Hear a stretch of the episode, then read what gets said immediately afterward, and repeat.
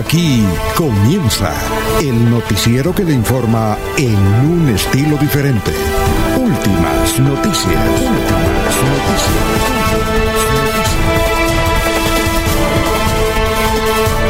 La información analizada por los expertos, sin sesgos, explicada con detalles, sin tanta carreta. Últimas noticias por Radio Melodía, también por Facebook y YouTube Radio Melodía. Director Alfonso Pineda Chaparro.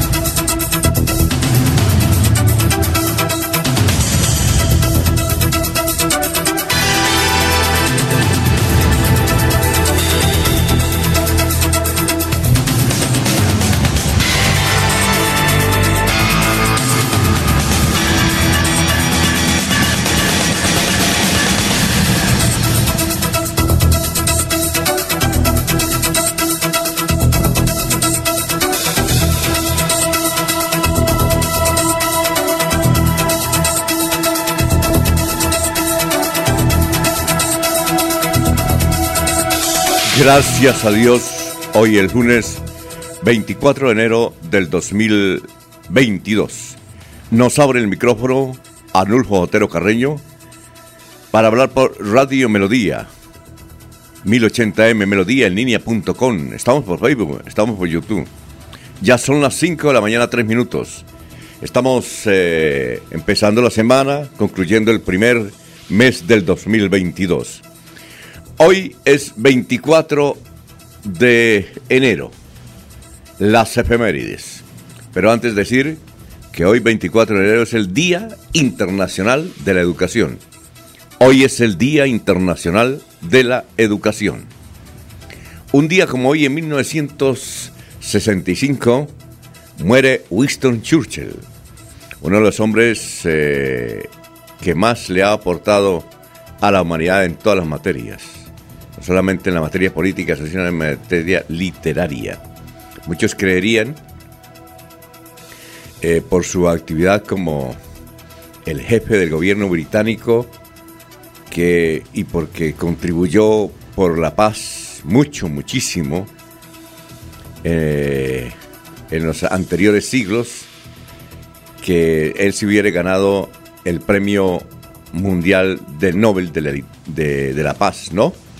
Pero él ganó porque era además un gran escritor, un gran pensador. Winston Churchill, 1965.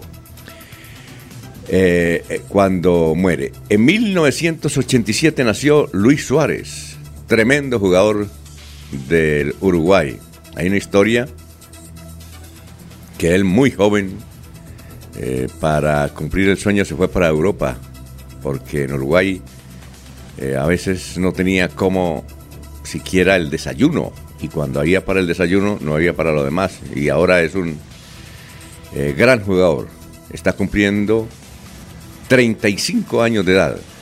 Luis Suárez. Un día como hoy, en 1953, nació Silvio Brito, un gran cantante y sobre todo compositor. El pequeño Silvio Brito, 1953, nació este muchacho. Bueno, un día como hoy, en 1954, nació Franco de Vita, de origen italiano, pero creció y se hizo famoso desde la vecina Venezuela. Eso todo recordando un 24 de enero de, de varios años. Hoy es 24 de enero del 2022 y vamos a saludar a nuestros compañeros de emisión aquí en Radio Melodía. Así es que eh, eh, saludamos como se merece don Laurencio Gamba hoy. Laurencio Gamba está en Últimas Noticias de Radio Melodía 1080 AM.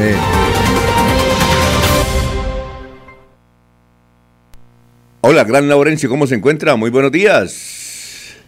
Alfonso, un cordial saludo para usted, para Eliezer Galvis, para la señora Sara Prada Gómez, para don Jairo, para Milenita, para Nulfo Otero, muy especialmente que es el que hace todo este trabajo en la parte digital.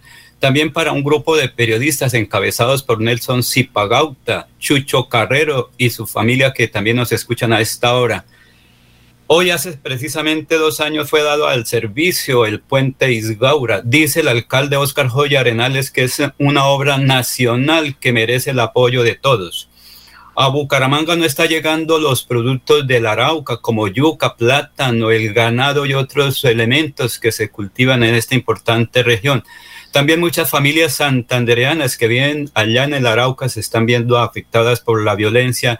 Dicen que está ocurriendo como en los años 80 más de 150 mil estudiantes de colegios oficiales no certificados comienzan hoy sus uh, clases en instituciones del departamento de Santander. María Eugenia Tiana Vargas dice que todo es en normalidad. El gobernador Mauricio Aguilar Hurtado analiza el estatuto temporal de migración en virtud de la situación que se está presentando en Bucaramanga y Santander. Más adelante habla el gobernador. 10 mil millones de pesos fueron aportados para el arreglo de la vía que comunica Bucaramanga con Sotonorte, así lo señala el alcalde César Armando Lozada de Matanza. Y en Barranca Bermeja hay preocupación por los atentados violentos contra la infraestructura de, Ecopetrol. Oscar Zampayo, un ambientalista, dice que es preocupante esta situación. Por su parte, el coronel Alexander Sánchez, comandante de la policía de El Magdalena Medio, anuncia recompensas, recursos para quien dé información sobre el tipo de hechos que están atentando contra Ecopetrol y el medio ambiente del puerto distrito especial. Y precisamente hoy, hace dos años, fue la inauguración del puente Isgaura San José de Miranda con una canción para García Rovira. Aquí está precisamente esta joven hablando y cantando sobre esta obra y lo que es García Rovira. En Capitanejo el Cabro, el Plumero en el Cerrito, en Málaga la Panucha, en Huaca el Envueltico, el Toche de Carcasí, los quesos en San Andrés, Mola Gavita y su canto Chirimoya en San Miguel. Vamos a García Rubira, todos van a disfrutar los paisajes y sus pueblos, la belleza natural. Qué bonita es mi provincia con su parte cultural, su folclore y la comida y su gente sin igual. Hablar de todos y cada uno de los municipios que formamos a provincia de García Rovira. Precisamente, ¿ya le hicieron alguna canción al puente? Señor, no, para nosotros el puente es una gran inversión para nuestra provincia. Tiene una riqueza en cuanto a paisajes, pero lastimosamente nunca ha habido alguien así como que, que de verdad se ponga los pantalones de las personas que habitamos ahí. Muy bien, son las 5 de la mañana, 10 minutos. Ya estamos saludando. Bueno, bonita esa canción, la chirimoya y todo. Grandes productos. Sería bueno. Hoy es una iniciativa. Hay muchas canciones donde nombran todos eh, los lugares. Eh, por ahí hay una de Vicente Fernanda viejísima, donde hablan de un conductor y nombran algunos lugares de México. Aquí también un compositor de Zapatoca se me olvida el nombre, eh, compuso un tema mm, dando a conocer los 87 municipios. Pero sería muy bueno que dieran a conocer esos municipios como esta joven de García Rovira, donde nombran lo que producen. Por ejemplo, bueno, hay productos que ya no salen, eh, ya no son tan vistosos porque han ido cambiando la siembra. Por ejemplo, en Villanueva. Villanueva era una un municipio que producía muchísimo tabaco. Luego, en la década del 90, lo cambió por frijol y eh, se cultivaba mucho frijol. Eh, igualmente en Barichara se cultivaba tabaco, ahora cultivan otras cosas. Aquí en la región del Chicamocha, eh, hace como unos 20 años están cultivando mora, mora, mora y otros productos diferentes a los ancestrales, pero le va bien, le va bien. Son las 5 de la mañana, 11 minutos. Vamos a saludar a nuestros compañeros que ya están, también los oyentes en la línea. Sandy García, buenos días, bendiciones a todo el equipo, saludos desde Palermo, Piedecuesta. Gustavo Pinilla Gómez, un feliz y excelente semana para todos. Carlos Gómez Santos, desde Mogote, Santander, familia de Carlos Gómez, bendiciones. Don Jairo Macías, desde Cabecera. Don Ramiro Carvajal, de Deportivos Carvajal, desde eh, Florida Blanca. Eh, Aníbal Nava Delgado, gerente general de Radio Taxis Libres, que tiene el teléfono 634-2222. Un saludo para Juan José Rincón Osma para Benjamín Gutiérrez, para Nino Mosquera, para Peligan. Eh, igualmente Walter Vázquez, Jairo Alfonso Mantilla, Sofía Rueda. Igualmente nos escucha Ciro Vanegas, don Gerardo Navarro, todos de Onda 5. El director de noticias de RCN, Nelson Zipagauta. El director de Latín Estéreo en Málaga, dice, desde las 5 lo prendo hermano. Ah, Edward Cristancho. Está haciendo buenas entrevistas. A todos ellos, gracias, gracias por la sintonía. Pedrito Galvis, Pablito Monsalve. Y don Eliezer, eh, ¿cómo se encuentra? ¿En qué lugar? Y bienvenido. Don Alfonso, muy buenos días. Eh, me encuentro en la ciudad de Medellín. Ah, bueno. Un saludo muy especial para usted, saludo para don Laurencio, para Arnulfo, para todos los compañeros en la actividad informativa y para todos los oyentes que nos siguen todos los días a través de la señal de Radio Melodía. Disfrutando de un clima a esta hora aquí en la ciudad de Medellín de 20 grados centígrados. Tendremos una temperatura máxima de 27 grados aquí en la capital de la montaña, en la ciudad de la eterna primavera.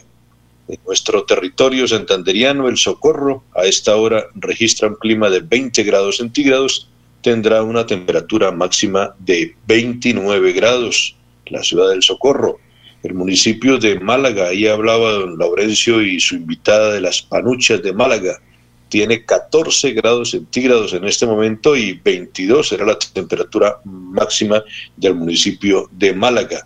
La ciudad de Barranca Bermeja eh, tiene una temperatura actual de 25 grados, la máxima será de 34 en el puerto petrolero. El municipio de San Gil, tierra turística, tiene 21 grados centígrados en este instante y su temperatura máxima será de 30 grados en el municipio de San Gil. La ciudad de Vélez registra una temperatura de 12 grados centígrados y la máxima en Vélez será de 20 grados en la ciudad de Puerto Wilches. Llueve a esta hora en Puerto Wilches, está terminando la lluvia que desde muy temprano les acompaña. Tiene 24 grados centígrados Puerto Wilches y tendrá una temperatura máxima de 38 grados. Hoy el municipio de Puerto Wilches.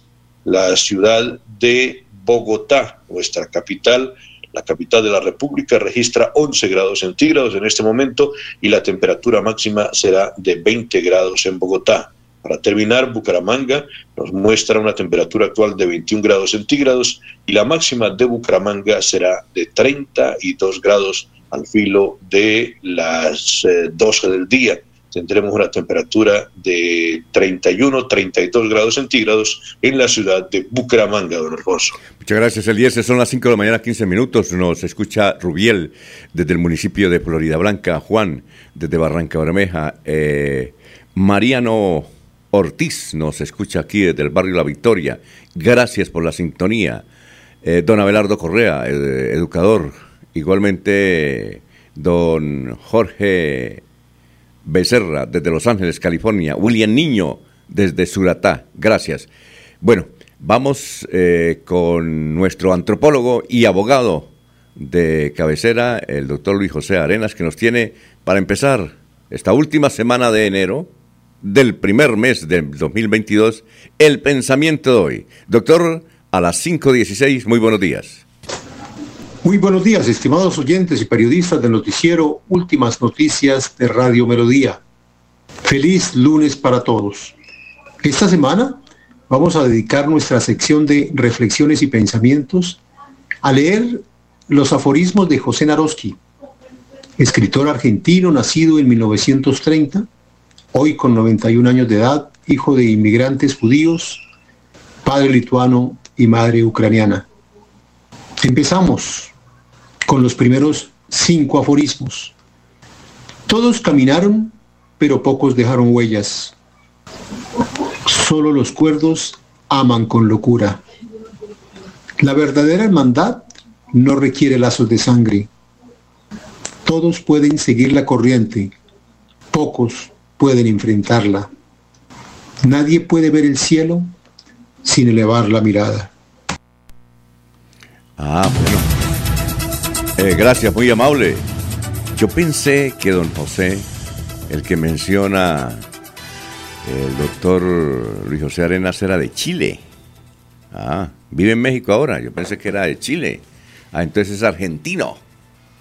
Noventa y pico años. Y además recién casado, el muchacho. Bueno, eh, son las 5 de la mañana, 17 minutos. Vamos, eh, antes del resumen, con el obituario. En San Pedro están la señora Ángela Erlinda Cano Linares, cenizas presente, el señor Arturo González Rodríguez, la señora Yamilet Vega Hernández, la señora Guadalupe Mantilla Puyana. Igualmente está el señor Sandalio María Uribe Vesga. Sandalio Recordamos que había un alcalde de Puerto Viche que se llamaba Sandalio, muy amigo de, de don Laurencio Gamba, que le hizo popular. Eh, pero no, este es otro Sandalio. Murió el señor Sandalio. Durán. Sí, ah, Sandalio Durán, ¿no? Sandalio, yo pensé. Don Sandalio. Bueno, eh, eh, creo que él murió el año pasado, Sandalio Durán, el de Puerto Vilches, ¿no? Creo que no. ¿No? bueno. No, políticamente de pronto sí, pero tiene algunas dificultades, pero no de salud. Creo que está bien. Eh, uno del asunto de cuando la gente llega viejo, Laurencio, es que la gente se olvida y uno por la edad dice, oye, ¿y ese está vivo? Eh, o está muerto, ¿no? ¿No es cierto, don Eliezer? sí, señor. Y uno, a veces uno... Por eso, hay que, ¿Mm? por eso hay que estar vigentes. Por eso es que estar... y ese señor que sí, ¿Qué pasaría? ¿Sería que, ¿Sería que se murió? ¿Cómo no, cómo no se ha muerto ese señor? Y yo pensé que estaba muerto, ¿sí o no? Eso sí es grave, ¿no? Por eso es que yo le digo, todos los días hay que levantarse. O hace dos años que no hablaba, ¿qué pasó? Ah, está resucitando, le dicen a uno cuando lo ven en la calle ahora. No, sí, muy bien. Bueno, eh, son las 5 de la mañana, 19 minutos. También eh, murió el señor Emilio Antonio Benítez Adame, se encuentra en la funeraria de San Pedro también el señor Hilario Rodríguez Rodríguez. Hilario Rodríguez Rodríguez. Bueno, y en Los Olivos eh, están, son las 5.19, están Hilda Luna de Arias, Cecilia Leguizamón de Valera, Ramón Caballero Espitia, Leticia Ortiz, viuda de Ortiz, Johan Eduardo Becerra Rojas, Trinidad Jaimes de Ballesteros. Eso es el obituario del día de hoy, 24 de, de, enero, exactamente. Muy bien, vamos con las noticias. Este es el balance, el resumen de las noticias más importantes que han sucedido en las últimas horas en, este fin de semana. A ver, eh, vamos aquí a, al balance de, de los hechos que es que están llegando más mensajes, ya los vamos a leer. Bueno, la noticia es la del coronavirus, sigue siendo, vea, muertes y contagiados por coronavirus en Santander superó la cifra. Eh, según el Ministerio de Salud, 14 personas fallecieron por COVID-19. Hay que indicar que la mayoría vacunados, siempre dicen la mayoría, perdón, la mayoría no vacunados. Los que mueren son la mayoría no vacunados. Generalmente los que llevan a las clínicas y hospitales y mueren generalmente el 80 o el 90% de gente que no se vacuna. Eh, entonces en Santander, en este fin de semana murieron 14 personas por COVID-19 y eh, contagiados 2.791. La cifra es mayor porque como ahora está dando selectivamente mucho eh, la gripa, la gente dice, no, pues será una gripita, ¿no? Realmente lo que ha tenido es COVID. El señor ministerio, el señor ministro de Salud dice que quien tenga COVID, pero si está vacunado, debe seguir tomando precauciones, pero no necesita aislarse. Antes sí había que aislarse. Eh, a propósito, hablamos con Orlando Mancini. Salud para Orlando Mancini, que tiene un extraordinario noticiero de radio en, Londres. eh, y está viviendo en la ciudad de Bucaramanga. Pero él, aprovechando la tecnología, hace noticiero desde Bucaramanga y dirige a todos sus periodistas desde la ciudad bonita de Colombia. Él dice que espera permanecer un tiempo acá porque le gusta mucho, aunque su actividad profesional está en Europa. Y entonces yo le preguntaba a don Orlando Mancini, que eventualmente va a las escuelitas del norte, porque él está haciendo otra maestría a enseñarle a los niños de escuelas supremamente pobres. Y allá andan contentos con ese trabajo que está haciendo Orlando Mancini. Entonces yo le preguntaba, bueno, ¿y en Inglaterra cómo hacen con el COVID? Dijo, no. En Inglaterra ya se adoptó esta posición, convivir con el COVID. Es decir, no habrá restricciones ni nada de eso, por eso es que usted ve los estadios llenos, que cada persona se cuide, cada persona se cuide. Adicionalmente, ya permitieron en Londres, cuando una persona tiene COVID, va a la farmacia y compran unas pastillitas. Esas pastillitas les quitan el mal rápidamente. Esas, entonces yo le dije, ¿y aquí en Bucaramanga? Dijo, no, hermano, problema en el mundo es que los países ricos producen eso y luego los países pobres eh, pues tienen dificultades porque los ricos eh, primero eh, esperan que toda la población de su territorio donde inventaron la pastillita pues se tome la pastillita y cuando ya haya suficiente ahí se mandan entonces las toneladas de medicamentos para otros países pues tienen que esperar en Inglaterra ya están haciendo están conviviendo es decir eh, ya no le paran bolas, ya no hay tanta noticia de eso, no hay restricciones, conciertos, va, concierto viene, miren ustedes en los estadios, todos llenos, todos llenos. ¿Sí o no? ¿Sí los ha visto, don Eliezer? Estadios llenísimos y apretujados ahí los aficionados. Pero bueno, pues ellos ya ven este COVID como una... Alfonso. Como, una gripita. Nos dice don Orlando Mancini que eso tal vez, entonces va a suceder, eh, para allá va la humanidad. Eso va a suceder seguramente en Colombia, aquí que tendremos que utilizar, eso sí, lo que tenemos que utilizar por ahora, por años, es este, eh, este elemento que en unas partes en Argentina se llama barbijo, en otras partes mascarillas, en aquí en Colombia tapabocas, ¿sí? Máscara. Ah, en máscara, y hay unos países donde le dicen anti-COVID. Me vende un anti-COVID, este, este, no sé, en Estados Unidos, ¿cómo le dicen? Eh, eh, Eliezer. máscara o cubrebocas, sí. No sé, no sé en inglés cómo lo llamarán, pero eh, los latinos máscara, cubrebocas o tapabocas. Ajá. Eh, ¿Qué iba a decir, don Laurencio? Alfonso, si eso fuera, eh, miren el campo, son dos machetes de distancia que cada campesino tiene. Si no fuera por ese cuidado que tiene el campesino, ¿quién estaría trabajando? Cuando el campo, sea aquí en Santander, en el área metropolitana o Colombia, el campesino fue el que trabajó durante todo este tiempo de estos últimos dos años produjeron la comida que nos traen a los centros de consumo. Si no fuera por ellos y el cuidado, Alfonso, sí, claro el campesino entonces estaría afectado, pero mire, ellos están produciendo, obviamente, el cuidado que ellos tienen, porque en la parcela son cuatro metros de distancia, primero por el machete o por el asadón, entonces ahí la, el distanciamiento se hace por el machete o por el asadón. Bueno, y a nivel nacional, ¿cómo está el coronavirus? También ha aumentado, sobre todo los muertos. Los muertos básicamente, y los que están graves en las clínicas, por gente que no se ha vacunado, porque X o Y motivo. Eh, eh, contagios, 26.087 nuevos contagios. Fallecidos, de 50 pasamos a 217 por COVID solo ayer domingo. Solo ayer domingo. Eh, y desde luego el gobierno lo que, y Estados Unidos y todos, y en Inglaterra también, es que la gente se vacune. Eso sí, hay muchos que dicen, no, yo me he encontrado con gente y dicen, no, yo no me vacuno porque Sí, le voy a mandar un video. Le dije, no, no me mande video. Yo esos videos no, generalmente no los veo. Vea, le voy a mandar un video, hermano, un tipo que eso ese ya deporte, nunca le olía nada. Bien, bien, se va andando con un vacunar y está muerto, le dicen a uno, pero esos son casos eh, muy pocos, muy pocos frente a la inmensidad de, esta, de este virus. Muy bien, son las 5 de la mañana, 26 minutos. Como lo decía Laurencio, hoy llegan a las escuelas 150 mil niños que retornan a las aulas.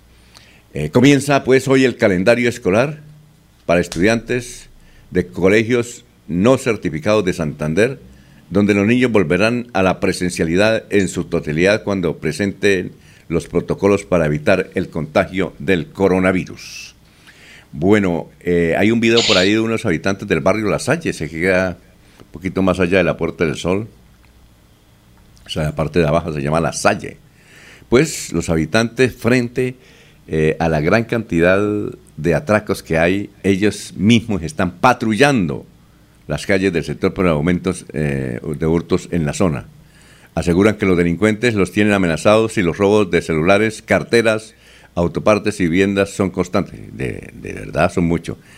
Eh, por ejemplo, este fin de semana asaltaron, un saludo para él, al empresario y periodista Fernando Otero Serrano. Eh, nos contaba Fernando Otero que llegó hacia las seis de la tarde, seis, seis y media de la tarde, el viernes, eh, a esperar a su señora que salía de un la, estaban arreglando en un salón de belleza y entonces cuando estacionó ahí en la carrera décima, perdón, calle décima, calle décima con carrera 26, ahí cerca de la UIS, de la glorieta de Bolívar, llegaron dos delincuentes, dijo, venezolanos. Dijo, se me insultaban y por el acento, venezolanos los dos. Y me dijeron, bájese de lo que tenga. Y él trató de hacer un diálogo, apure, no estamos para conferencias, ya. Y, se le llevaron millón quinientos en efectivo, ya, que estaban en un pequeño sobre de Manila. Ya, usted sabe que Fernando es un empresario no solamente de, actividades periodísticas, sino que vende unos hallacos. ¿Sí ha probado los hallacos, don Laurencio o, don Eliezer? no, eh, señor. Primer, Don eh, Fernando Terra, el primer productor de hallacos de Santander. ¿Ah? Ya viene en esa área. ¿Ya? Es un emprendimiento, Alfonso, emprendimiento. Eh. Creación de nuevas empresas. Entonces le va muy bien. Combina el periodismo con los hallacos que en mi tierra le decían bollos en Barichara, ¿no? Eh, ¿Cómo le decían a los hallacos en contratación? ¿También bollos? Pues es que hay una variante que no, que no tiene el relleno. El hallaco me parece que siempre viene relleno. Allá conocemos en Santander y sobre todo en contratación el molido. Ah, el molido. sí. sí. que es eh, que es creo que también en Vélez lo llaman molido. Molido o envuelto. O envuelto, o envuelto. Sí, envuelto. sí. envuelto también. Yo lo conocí Porque la yaca, como lo dice Eliezer, es que el que tiene algo, por ejemplo, pollo o carne en el interior, los otros tienen queso y la masa bien rica. Hay que traer un día de estos de los beleños, yo Alfonso, la, otra semana es comenzando y los, febrero. Y los hay de dulce y de sal, Alfonso, sí, los Sí, pues bien. A don Fernando Otero le ha ido muy bien en eso de la venta de los hallacos. Y entonces el hombre anda, anda mancadito, billetico, y toda esa cuestión. Y había comprado un celular de alta gama. Se llevaron el celular de alta gama y la platica. Eh, lo atracaron. Ve, entonces, lo primero que me dijo, dijo, venezolanos. Venezolanos. Bueno, son las 5 de la mañana, 30 minutos. Estamos en Radio Melodía, en Pinchote. Esta es una noticia de Pinchote. Hubo una riña este fin de semana y un señor cogió un palo y dentro de la rilla le pegó a un ciudadano y lo mató. Este señor eh, salió corriendo, pasaba un bus intermunicipal, se le montó al bus intermunicipal y bueno, y se, y se voló. Entonces, cuando pasaba por Chiquinquirá, llegó, se bajó y se fue para allá hay basílica en Chiquinquirá, ¿no, don Laurencio? Una basílica. Claro, la de la patrona de Colombia. Está remodelada, ¿no? Sí. Oiga, imponente, imponente iglesia. Allá van, los, y van los ricos. Yo no he ido. Esa, la, construyeron hace, la reconstruyeron hace como unos 20 años más o menos. La Basílica de Chiquinquirá. Me parece. No, sé si fue reconstruida, ¿no? Tal vez alguna remodelación. Eso, es remodelación. sí. Allá van los ricos. ¿Ah? Los ricos. Todo el mundo. Todos los católicos van allá, Alfonso. Sí, los católicos. Ricos y pobres. El, que iba allá era mucho, regularmente, era el doctor Carlos Ardila Lule. Iba allá y con su familia y Esto, ¿usted se acuerda la anécdota que contaron? El, mismo Ardila Lule contó, ¿no?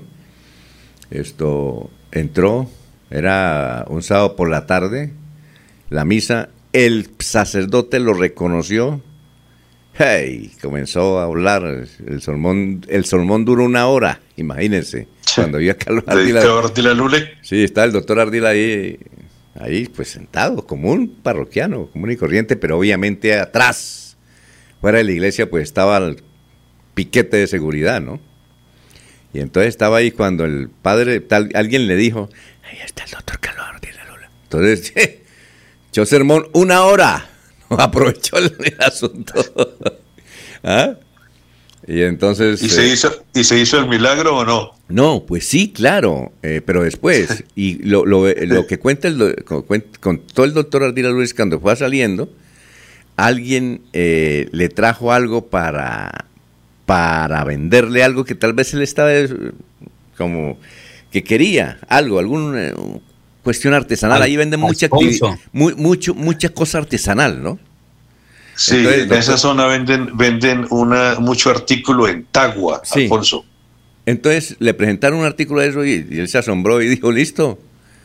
Y entonces, como estaba retiradito de, de la seguridad, fue a sacar plata y no tenía, ¿no? no, no tenía cinco dentados. ¿Qué tal, no? Digo, no, no, Pero Alfonso, no, eh, no, no, tengo, no tengo. Claro, ellos manejan ahí una caja humana ahí que obviamente se acercó y dijo, no, no, tranquilo, mire, ¿cuánto es? Listo, y la pagó. Y luego, eh, a la semana siguiente, el cura párroco recibió la noticia de boca del doctor Carlos Ardila Lule para una inyección económica de una de las necesidades que creyó el doctor Ardila Lule eran más urgentes y listo. Eso fue lo bueno. La emoción del sacerdote duró, duró, eh, eh, sirvió para algo. ¿Qué iba a decir don Laurencio para seguir con el balance de las noticias? Similar situación ocurrió en Soracá, Boyacá, donde un día estaba un señor ahí acompañado de otras personas y cuando alguien dijo, y el saludo para el mejor empresario santandereano antioqueño, Carlos Ardila Lule, señor Carlos Ardila, siga aquí que usted viene a escuchar este sermón de salud. Eh, y entonces le, cuando le dijeron, eh, padre, ¿qué necesidad? Dijo, oh, no, aquí este terreno nos lo alquilan cada ocho días, nos toca pagar bastante plata. Dijo, no, tranquilo, no se preocupe. Hablamos ahorita al final, no en confesión, sino hablemos. Y al final le dijo, ¿qué es lo que usted quiere? Dijo, mire, señor industrial, necesito dos hectaritas de tierra aquí en Boyacá y yo construyo una gran parroquia para agradecerle a Dios. A los dos meses tenía casi la catedral ahí. Eh, eso todavía Son los primeros viernes, ¿no? Creo que sí, todos los Claro que allá hay misa todos los días. Sí, pero para sanación, de agradecimiento. Mm. Y los sábados cada mes es la gran misa donde aquí de Bucaramanga van unas 500 personas. Sí, pero los milagros es, eh, es los primeros viernes, entiendo. Va muchísima gente. Han intentado cambiar al curita, ¿no? Y eso, eso no se puede, ¿no? El padre de Soracá se llama. El, padre, de Soracá. Pero ¿cómo se llama? que aquí lo conoce mucha gente. Muchísima gente. Eh, ahorita le digo cómo es que se llama el padre. Bueno, bueno. El padre Puerta, sí, por el padre Puerta. Oiga, tenemos que entrevistar. ¿Usted lo ha entrevistado alguna, alguna oportunidad, el padre Puerta? Tenemos que entrevistarlo.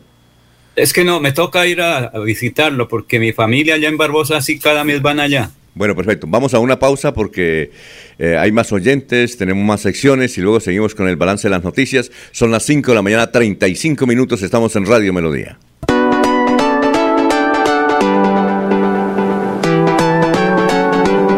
Melodía, Melodía, Radio Sin Fronteras. Escúchenos en cualquier lugar del mundo. Melodíaenlínea.com es nuestra página web melodíaenlínea.com. Señal para todo el mundo. Señal para todo el mundo. Radio sin límites, radio sin fronteras. Radio Melodía, la que manda en sintonía. Yo sé que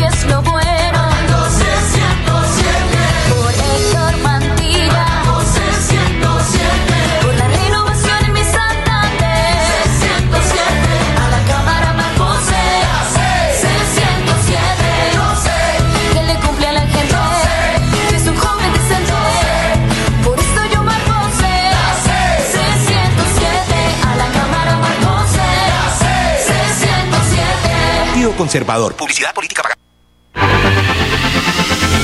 La Feria Escolar Cajazán llegó recargada. Bono escolar, descuentos y promociones, grandes opciones de crédito, más de 120 parqueaderos y muchos beneficios más. Ven al supermercado Cajazán, Puerta del Sol y recarga tus hijos para el nuevo año escolar. Aplican condiciones y restricciones. Promoción válida hasta febrero 28 del 2022. Vigilado Supersubsidio. Llegó recargada. Se va la noche y llega últimas noticias. Empezar el día bien informado y con entusiasmo.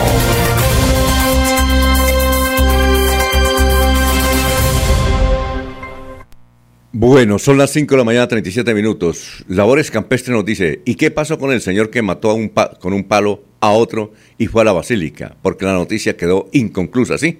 Que tuvimos que ir a unos comerciales. Entonces les decía que un señor en una riña mató a otro en el municipio de Curití. Salió corriendo, luego de saber que le ha pegado, lo mató porque uno es eh, un palazo, como se dice popularmente, se lo dio en la cabeza. Entonces el señor de creo que de 53 años murió. Y él iba pasando un bus y se fue. Y cuando iba en Chiquinquirá, se bajó, se fue para la basílica. Y entonces, seguramente piensa uno, estuvo ahí eh, varios minutos, piensa, o, un momento, piensa uno que pues, estaba pidiéndole orientación al criador. Pero cuando salió en la portería, eso fue lo que contó la policía, ¿no? Cuando salió en la portería, eh, una señora le dijo, usted está muy enfermo, usted tiene que irse para la clínica. Dijo, no, yo tengo que irme para la policía. Dijo, ¿cómo? Sí, es que el asunto no es... Porque el muchacho es que estaba muy inquieto, sudaba, pálido. Entonces dijo, no, yo no me voy para la clínica, voy es para la policía. Y la policía se entregó, se entregó. Y desde luego le van a hacer todo lo que tiene que ver con esos trámites porque confesó lo que había ocurrido. En una riña, él mató a otro. Eso fue lo que eh, la versión que dio la policía de la ciudad de Chiquinquirá. Allá teníamos un alcalde, creo que era de nombre César, que nos escuchaba, nos escuchaba y nos mandaba, creo que hace cuatro años, de, de Nos nombre... escucha como exalcalde, Alfonso. Sí, Sí, ¿cómo será? El- el ap- no recuerdo el apellido, sé que... Caballista, muy amigo de, de Yanira Ardila y del Eso. sur de Santander. Tiene vínculos con la provincia de Vélez. Yo- sí, lo escuchábamos. Bueno, perfecto. Eh, Vanguardia Liberal, antes de ir con el historiador, Vanguardia Liberal trae una noticia que dice Andrés Cepeda, concierto íntimo en Bucaramanga. El reconocido cantautor colombiano Andrés Cepeda estuvo en Bucaramanga para participar en el encuentro Historia de Integración Cultural Sin Fronteras que realiza ese medio. Eh, hay que indicar que Andrés Cepeda él reside en Barichara, tiene una bonita posada allá, y allá es donde se inspira para salir luego con excelentes producciones. Andrés Cepeda en Barichara, él vive en Barichara. Eh, pues regularmente a Bogotá, y al exterior y todo eso, pero entonces cumplía con una misión para los lectores de Vanguardia Liberal y según Vanguardia Liberal, el concierto íntimo en Bucaramanga, así se llamaba, resultó todo un éxito. Bueno, la dice otro otra noticia de vanguardia, Alcaldía de Bucaramanga no exigirá libreta militar a población trans. Alcaldía de Bucaramanga no exigirá libreta militar a población trans. Con base en la ley 1861 del 2017, este documento ya no será determinante para ocupar cargos públicos en la capital santanderiana. Eh, a nivel nacional hay pues eh, muchas noticias. La principal es que el COVID subió a 217 personas ya fallecidas, generalmente de eh, mm, gente que no se vacuna. Ya está el historiador. Vamos a ver qué nos tiene el historiador para hoy. Son las 5 de la mañana, 41 minutos. Don Eliezer y... A ver si han aparecido más. No, está Eliezer únicamente y don... Don Eliezer y qué? Don Laure- Laurencio. Don Laurencio. Está- estamos eh, notando la ausencia de Jorge y el doctor Julio Enrique Avellaneda, que regularmente nos, nos acompaña los lunes. Cinco Con el cuare- nuevo antioqueño, Alfonso. con- no, el- Eliezer siempre es santanderiano de contratación. Siempre. Temporal. Prestado a Antioquia. Bueno, muy bien, es 5.41. Don Carlos Augusto González, tenga usted muy, pero muy buenos días. Buenos días a la mesa de trabajo y a los oyentes. Hace 50 años estas fueron las noticias más importantes en Santander. El director de impuestos, Enrique Lou Murtra, anunció que los agentes retenedores que no consignen dentro del plazo establecido los valores recaudados por retención en la fuente serán sancionados con recargos y multas hasta de 50 mil pesos, aparte de los castigos previstos en la ley penal. El senador de la ANAPO, Samuel Moreno Díaz, protagonizó una pelea al interior del Consejo de Bogotá, en la cual fueron agredidos el concejal Alberto Salamea y el secretario de Educación Distrital Antonio Bustos. El congresista había llegado al recinto en compañía de su esposa María Eugenia Rojas de Moreno, quien preside el Cabildo Capitalino. Y hace 25 años fue noticia lo siguiente. El presidente del Instituto de Seguros Sociales, Carlos Wolf Sasa, anunció que sus afiliados en el área metropolitana de Bucaramanga contarán con una nueva clínica en el sector de Cañaveral, que funcionará a partir de 1998 y para la cual se invirtieron 5 mil millones de pesos. En la Casa de Bolívar tomará posesión como miembro correspondiente de la Academia de Historia de Santander la historiadora Pilar Moreno de Ángel, quien a su vez es vicepresidenta de la Academia Colombiana de Historia. La presentación de la recipiendaria estará a cargo del académico Antonio Cacua Prada. Cordial saludo a todos. Siga usted, don Alfonso. Muy bien, gracias, Carlos. Bueno, don Samuel Moreno fue congresista. No recordaba que Samuel Moreno Díaz había sido congresista. Samuel Moreno debe estar llegando ya a los 100 años. Él está vivo. Y doña María Eugenia sí ya está casi por los 90, pero don Samuel Moreno entiendo que le llevaba como, como 10 o algo por el estilo. Don Samuel Moreno, muy activo. Eh, cuando su hijo Iván Moreno fue alcalde hace 20 años en Bucaramanga, él se la pasaba prácticamente aquí, en la ciudad bonita, muy activo y opinaba y, levantaba los brazos y todo eso, muy activo. Eh, Samuel Moreno. Eh, en el otro caso es que mencionaban ahí, bueno, desde de, hace 25 años, es sobre Antonio Cacua Prada. Yo no sé si Antonio Cacua está vivo. Él era, ¿sabe dónde, de dónde es Antonio Cacua o Laurencio? Él es de Huaca. ¿De Huaca? no, de Huaca. de Huaca. De Huaca, sí. Ha escrito varios libros, es un historiador y periodista. ¿Conoce? ¿Abogado creo que es también? No sé, yo lo conocí como, como historiador, periodista, Antonio lo que sí no sabía es que doña, doña Pilar Moreno de Ángel no sabía que había entrado a la academia en Bucaramanga. Eh, esa es un personaje eh, a nivel nacional que tuvo mucho protagonismo, no la conocimos, pero tuvo mucho protagonismo en Colombia.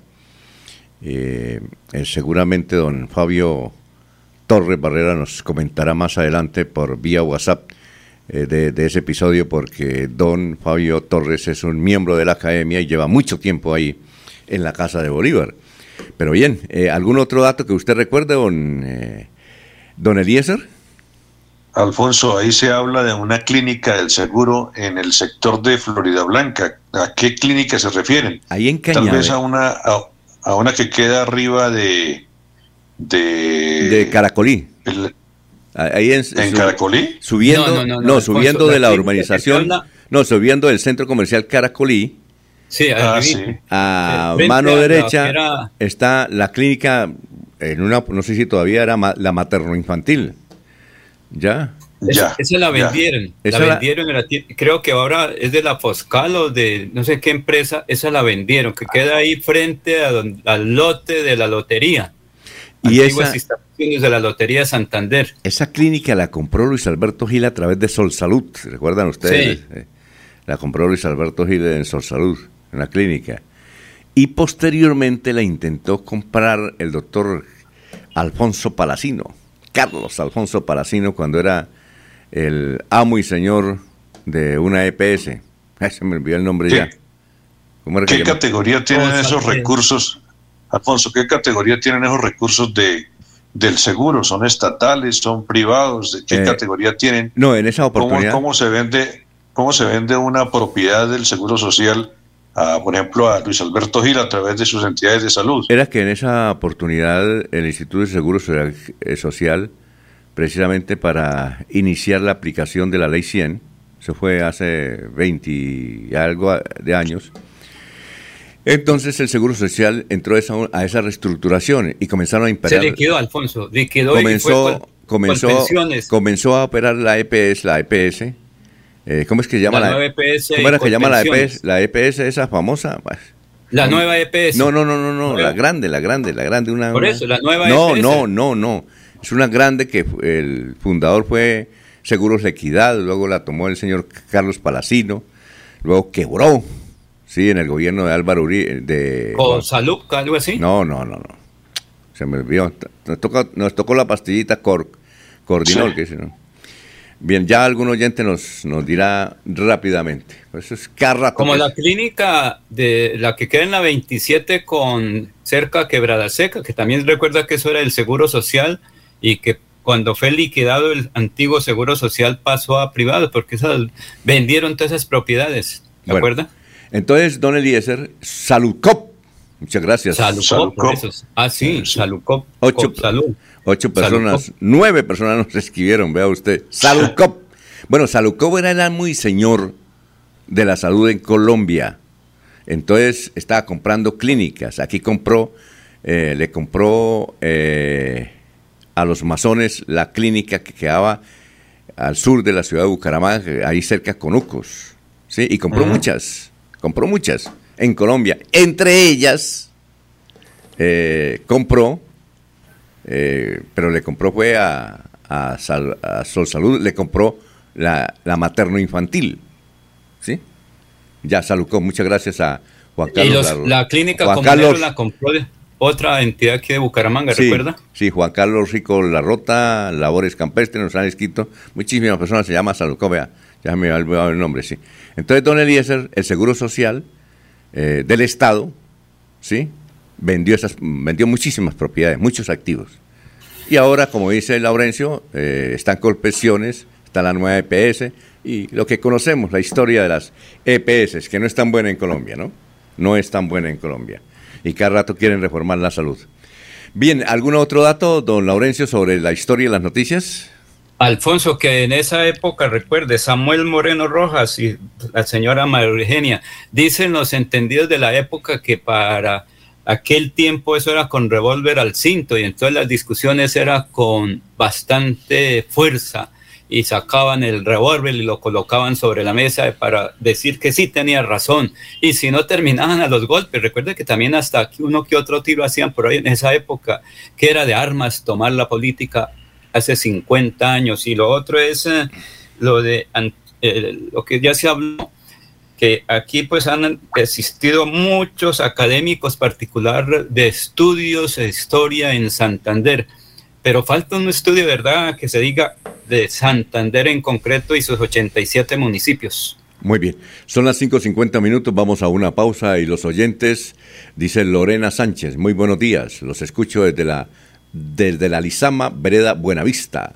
La Lizama, Vereda Buenavista, suponemos que es en el Magdalena Medio. Eh, Rodrigo, sí, Salucop, yo la tengo demandada, Eh, pero bueno. Salucop. Eh, bien, también nos escribe don Jorge Caicedo, estoy en carretera, por eso no, no he podido comunicarme con ustedes, estoy en trabajo de campo. Ecolecua, el portal de don Lorenzo Lizarazo dice nuevo atentado contra el campo de producción de petróleo La Cira Infantas en Barranca Bermeja. Y un oyente Sí, dice, señor. y un oyente dice, un oyente dice, los helenos eh, alborotados porque su candidato se está enfriando. ¿Cuál será? ¿Cuál es el candidato? Supone que uno que es Petro, ¿no? Supone se está enfriando don Petro. ¿Creen ustedes? Petrolizada, petrolizada, porque recuerde lo que ocurrió en Barranca Bermeja, que están dañando el medio ambiente con los hechos violentos contra la infraestructura de Ecopetral. La, el agua, los animales son los más afectados allá y el Sí. medio ambiente en Barranca Bermeja, que ahorita va a hablar ambientalistas y el comandante de policía de Barranca Bermeja. 551. Yo sé que es lo bueno.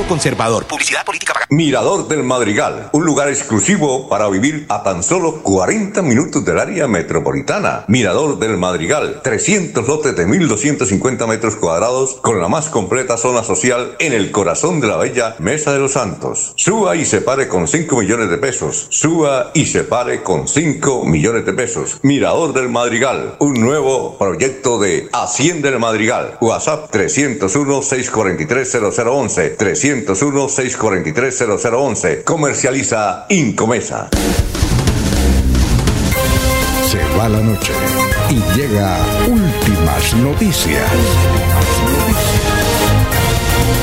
Todos los días, desde las 5 de la mañana, empezar el día bien informado y con entusiasmo.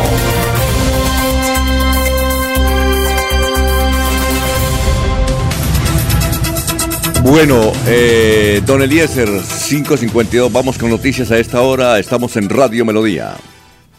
Don Alfonso, ampliamos la información sobre lo ocurrido en Barranca Bermeja. Dos detonaciones en inmediaciones de la estación 3A en el campo La Cira Infantas, en Barranca Bermeja, se presentaron anoche después de las 7 y 45. Esto lo informó eh, Ecopetrol, de acuerdo con la empresa. La primera explosión causó daño en la línea de transferencia de agua crudo, lo que ocasionó un derrame de crudo. La segunda produjo abolladuras en la tubería que va desde la planta de inyección de agua Pía 3 hasta la Pía 5 de dicho campo petrolero. Las explosiones no afectaron a la comunidad que ocupa un área cercana a la Cira Infantas. De inmediato Ecopetrol activó los protocolos de contingencia para afrontar dicha situación. La empresa condenó los atentados e hizo un llamado para que cesen estos atentados contra la infraestructura que ponen en grave riesgo la integridad de las personas, generan graves consecuencias al medio ambiente, como decía Laurencio, y afectan las actividades de las comunidades y la industria petrolera, señaló eh, en este comunicado la empresa Ecopetrol. De acuerdo con eh, informantes, la Corporación Regional Yariguíes, Grupo de Estudios Sociales, Extractivos y Ambientales de Magdalena Medio, un agente del sector medioambiental. Este es el cuarto atentado en cuatro meses a la infraestructura petrolera en la zona de Barranca Bermeja, Alfonso.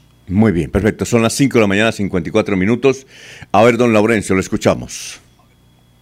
Alfonso, precisamente nos trasladamos a Barranca Bermeja, como lo dice Eliezer, para escuchar inicialmente al ambientalista Óscar Zampayo de la Corporación Regional Yareguíes y al comandante de la Policía del Magdalena Medio, coronel Alexander Sánchez, que pide quien conozca información de eso, pues decir y tiene recompensa. Inicialmente, el ambientalista Óscar Zampayo.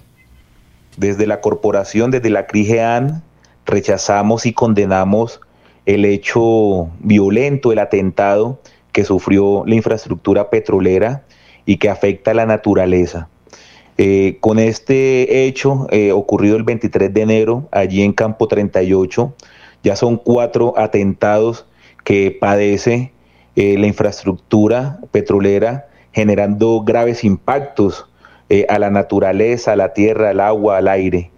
Mm, recordemos que el pasado mes de septiembre, eh, cerca a este lugar, eh, ocurrió un, un, ocurrieron varias explosiones.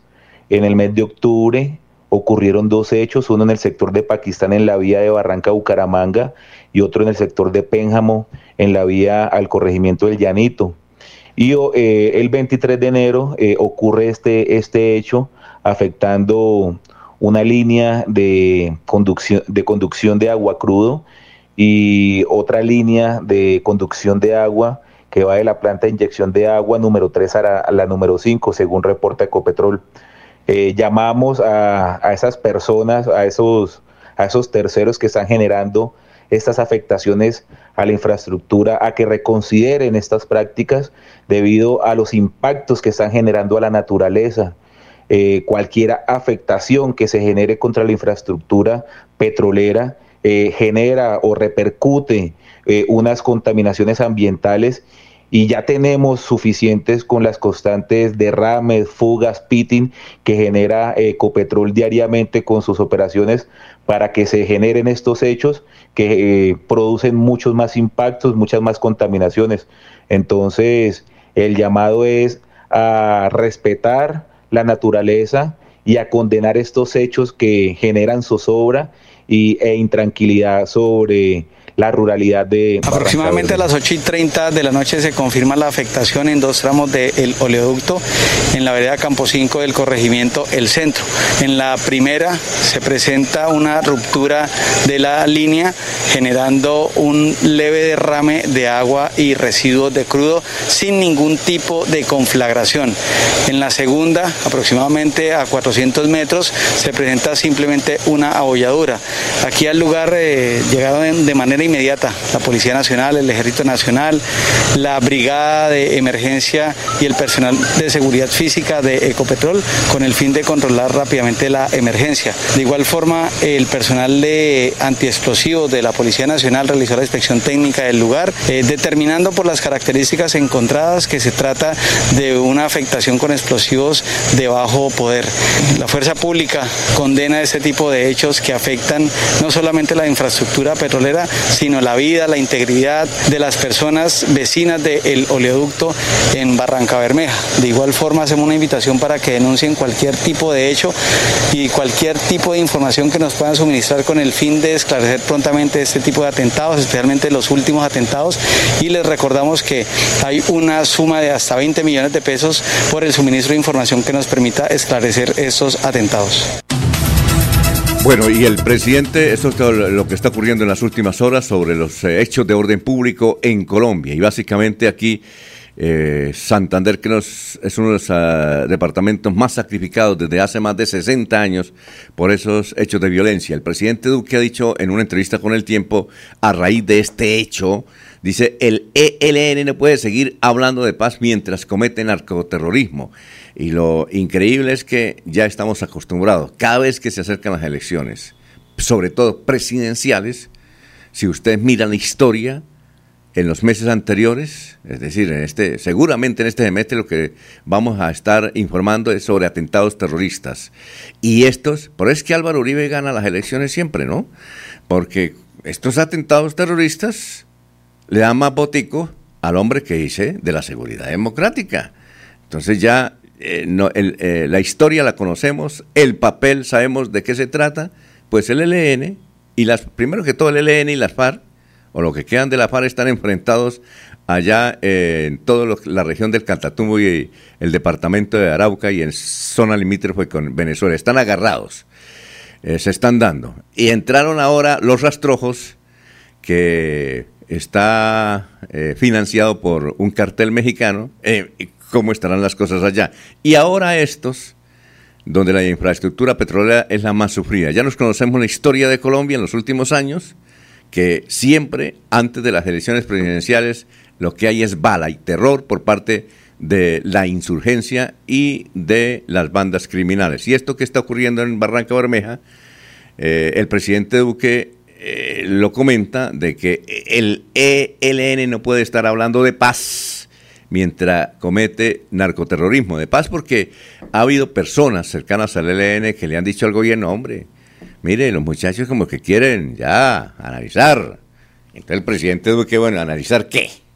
Porque mire lo que está ocurriendo. Son las 6 de la mañana, vamos a una pausa. Ah, pero aquí están más oyentes opinando sobre... Eh, aquí dice un señor de Sol Salud, sí. no, de Sol Salud me acuerdo que yo estaba en Sol Salud y me, eh, porque me estaba atendiendo mal, y consideraba que esa empresa era manejada eh, bajo el delito. Y me pasé a Salucop y allá me fue peor. Elsie Patricia Archila dice, buenos días señores periodistas y oyentes, le seguimos día a día, muchas gracias por su información, nos gustan sus comentarios, bien, eh, buen comienzo, eh, fin de semana, perdón, inicio de semana, cuidémonos. Juan Carlos Rico Larrota, una pregunta, ¿A quién le conviene la violencia? Pues yo pienso, pienso que la, la, violencia le conviene al doctor Uribe y sus amigos, al Centro Democrático, porque la gente en el momento de votar, pues dice, no, preferimos un, esta persona que la conocemos y no lo que se anuncia de que aquí se va a convertir en una región castrochavisma y la actividad política comenzará a tener más evolución, como evidentemente lo estamos eh, viendo, pero también vamos a comentar asuntos políticos aquí en la parroquia. Tenemos noticias políticas. Será luego de estos mensajes comerciales, son las 6 y 2. Aquí Bucaramanga, la bella capital de Santander. Transmite Radio Melodía, Estación Colombiana, HJMH, 1080 kilociclos, 10.000 vatios de potencia en antena, para todo el oriente colombiano. Cadena Melodía, la radio líder de Colombia.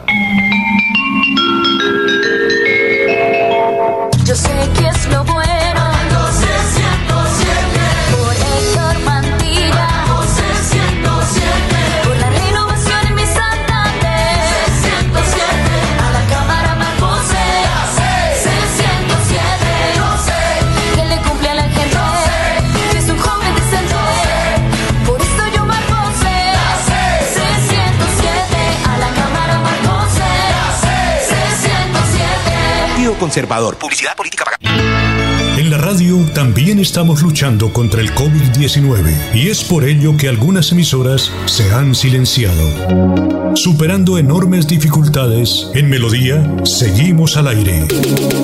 Con el propósito de continuar acompañándoles como su medio preferido a la hora de la información y el entretenimiento, hemos encontrado como alternativa reducir horas de emisión. Escúchenos de lunes a viernes, de 5 de la mañana a 6 de la tarde. Sábados de 6 de la mañana a 2 de la tarde. Los domingos de 6 de la mañana a 12 del día.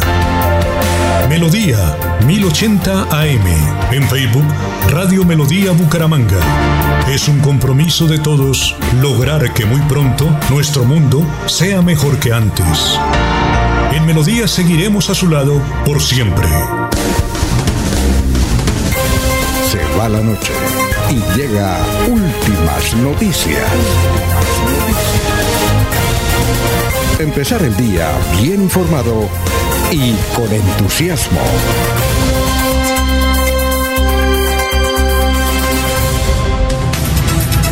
Bueno, vamos con los oyentes. Eh, desde la provincia santanderiana nos envía una foto de Cimitarra, donde se encuentra a esta hora y nos está escuchando Jorge Abel Flores.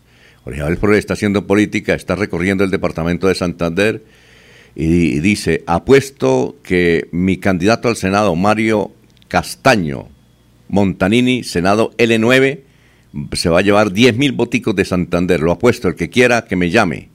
Apuesto que... ¿Cuál es el número? ¿Cuál es el número? Eh, Aquí eh, sí eh, le salimos. Es el, el, nu- el 9 del Partido Liberal. Dice, apuesto lo que sea, que Mario Castaño, él es de Caldas, va a sacar más de 10 mil votos en Santander y que su ingeniero César Moreno a la Cámara está muy bien con L102. Está en Cimitarra, nos envía una foto porque eh, las elecciones en Cimitarra es el domingo, son el domingo, ¿no es cierto, Laurencio? Creo que son el domingo. Sí, este domingo, este domingo. Allá parece que el señor Cárdenas va a ser el alcalde porque está unido todo el liberalismo allá en torno a Alexander, creo que se llama Cárdenas, candidato del sector liberal A y del sector liberal B.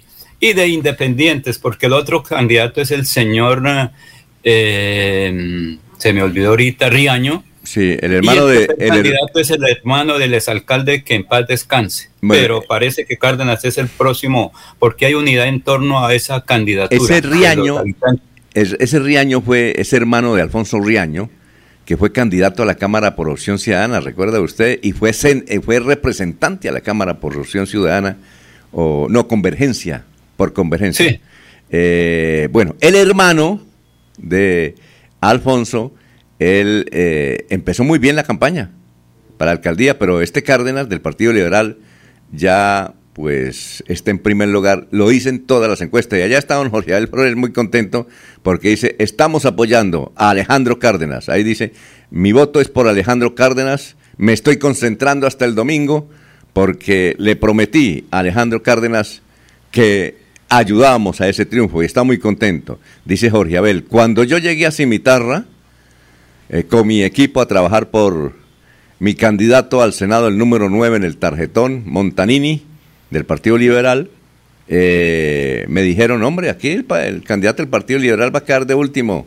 Entonces dijo, eh, enfilé mi toda infraestructura, la ubiqué allá y ahora estamos eh, viendo los resultados, ahí se los envío. Alejandro Cárdenas. Bueno, oiga, y noticias políticas. La noticia política de este fin de semana fue, y lo dijo el propio exgobernador del departamento de Santander, don Mario Camacho. Mario Camacho está impulsando la lista de la Liga, Liga Anticorrupción, del doctor Rodolfo Hernández a la Cámara de Representantes. De por sí, quien encabeza la lista es de su grupo político. Ahora la sede está en Alternativa Liberal. ¿Sabía dónde quedaba, Elías? Sí, dónde quedaba Alternativa Liberal del Pueblo? En la calle 37, entre 24 y 25, creo yo. Sí, eso parece un templo. ¿Usted no ha entrado? Parece una iglesia. esa. Sí. Muy bien, entonces ahí eh, la sorpresa es que Mario Camacho hizo una reunión de muchísima gente. Ahí en ese... Porque el, el- el sitio es bastante grande. Y le anunció el voto y presentó su candidato al, al Senado de la República. ¿Sabe, Eliezer, de quién estamos hablando? Porque ya en las redes sociales se, se comentó el asunto. Cuéntenos, don Alfonso. Bueno, en la- entonces, para sorpresa de muchos, y lo presentó ahí, nada más ni nada menos que don Néstor Díaz Saavedra. Es el candidato al Senado y del Centro Democrático y lo apoya Mario Camacho Prada y todo su equipo. Sorpresa, ¿no? Sorpresas te da la vida.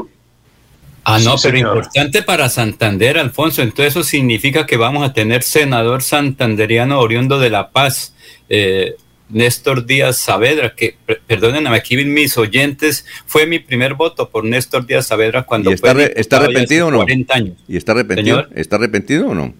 No, no, Allá. no, no, nunca Pensé que era- pensé que nunca jamás, porque el voto como la palabra lanzada o la flecha lanzada no se pueden recorrer o el agua suelta, el río tiene que bajar, no sube. Bueno, perfecto. Entonces esa es la noticia política, porque lo confirmó el propio Mario Camacho y se reunión y toda esa cuestión de que el gobernador, eso significa, eso significa, mirando, leyendo eso, aunque no esté escrito en ninguna parte, pero leyendo eso, eso significa que nada más ni nada menos que Edgar Gómez y todo su equipo le va a trabajar a un candidato al Centro Democrático al Senado de la República. Eso significa, uno prevé eso.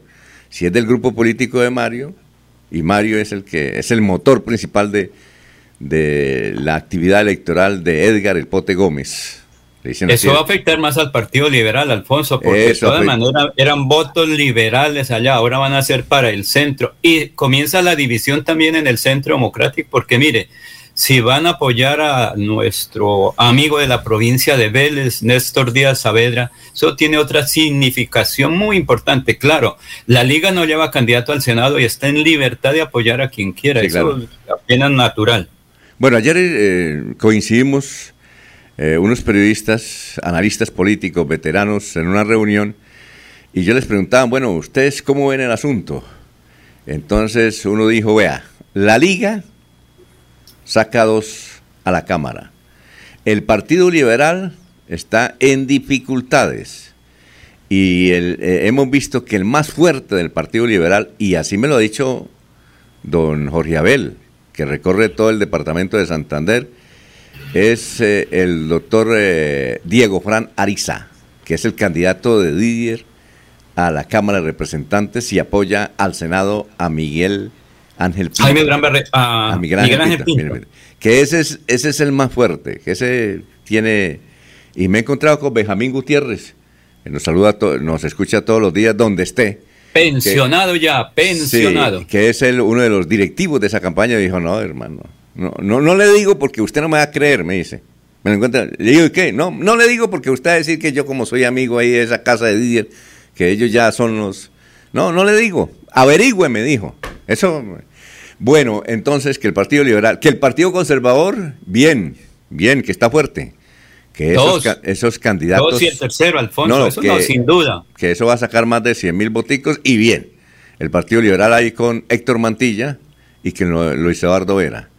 El Luis Eduardo Díaz Mateo. Luis Eduardo Díaz. Mateo. Sí, Luis 101, Eduardo Díaz Mateo. 107 y el 20, que no se Bueno, que esa lista, que esa lista está súper fuerte. Está súper fuerte. Alfonso, el miércoles es la convención departamental nacional del Partido Conservador que estará presidida por don Rafael Serrano Prada en la Casa Conservadora, donde estarán participando Luis Eduardo Díaz Mateos, eh, Héctor Guillermo Mantilla y todos los miembros de la lista a Sí. la Cámara, pero también estará José Alfredo Marín Lozano, que es el hombre Sí. que viene trabajando a lo largo y ancho de Santander. el miércoles es la convención del Partido Conservador, ahí en la tradicional Casa Conservadora, presidida por don Rafael Serrano Prada. Bien, perfecto. Eh, a ver, eh, nos dijeron que el Partido Conservador bien. Eh, que el partido, a ver, ¿cuál otro? El Centro Democrático. Alfonso, el y este datico, doña Elisa Domínguez de Rueda. Ah, va con Héctor Mantilla, claro. Vimos la foto. Eh, y con, Con, y eh, con José Alfredo José Marina. José Alfredo Marín. Ahí, eso está publicada la foto hace ocho días. Esa fue la sorpresa, don Sí. Elisa. ¿A usted le sorprendió que doña Elisa eh, estuviera en las líderes del Partido Conservador? ¿Está auténtica líder liberal de hace unos años? En la política nada sorprende, don Alfonso. Es dinámica, Eliezer, la política es muy dinámica. Bueno, sí, nada aprende. Bueno, eh, le, indicaba lo siguiente, y es que, eh, bueno, que el Partido Conservador bien, Partido Liberal ah, bien, pero con un solo candidato, que el Partido, el Centro Democrático, que ha- hay una, hay una discusión ahí porque dicen que eh, eh, Oscar, eh, Oscar Villamizar está súper bien. Meneses, Oscar Villamizar Meneses.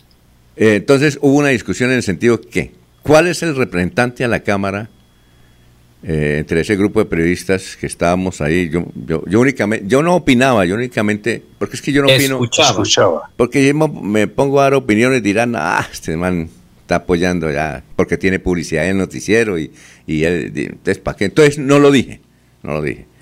Pero sí otros dijeron, entonces eh, hubo una discusión entre un grupo de periodistas que dicen que el que más va a sacar votación es Oscar Villamizar, ¿sí? Oscar Villamizar, eh, de todos los candidatos a la Cámara de Representantes. Y otro que dicen que es Héctor Mantilla. Y otro que dice que es eh, esto, el doctor Diego Pranariza. Entre esos tres está el que más votación va a sacar, entre esos tres. ¿Ya?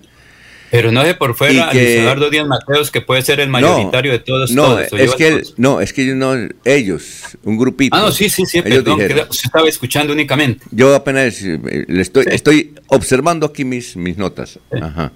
Y que en materia de listas, la lista que va a tener más votación es la liga. Estoy anotando, eso sí, coincidieron todos. Que no va a sacar cuatro o cinco, como dice Rodolfo Hernández, pero sí saca dos. Esos sí están enchufados ahí. Saca dos. Pero cuatro no. Porque es que Rodolfo Hernández dice, me quito el nombre si no saco cuatro candidatos a, a- al Congreso de la República por parte de la lista, que es lista cerrada. Y que el ¿En resto... lo hará? Bueno, y que el resto, y otra noticia, y que el resto de candidatos de las otras listas, el problema de las otras listas es que están peleando entre ellos. Por ejemplo, hay líos en, el, en la lista de...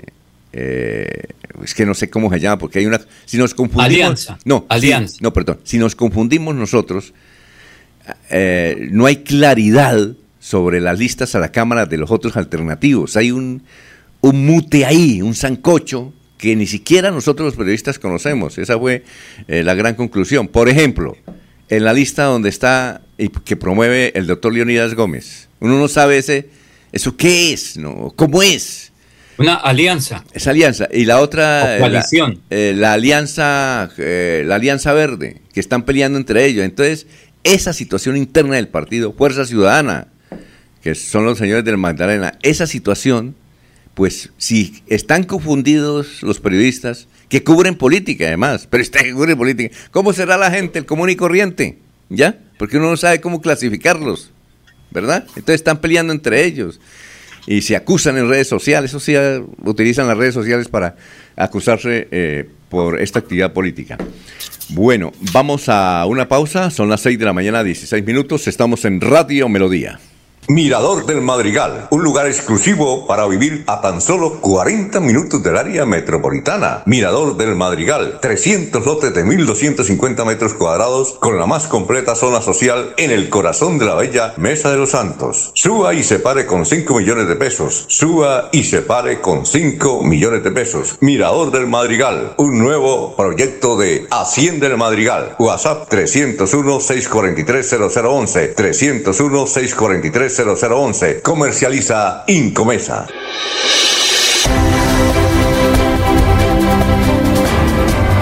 Información y análisis. Es el estilo de Últimas Noticias por Radio Melodía 1080 AM.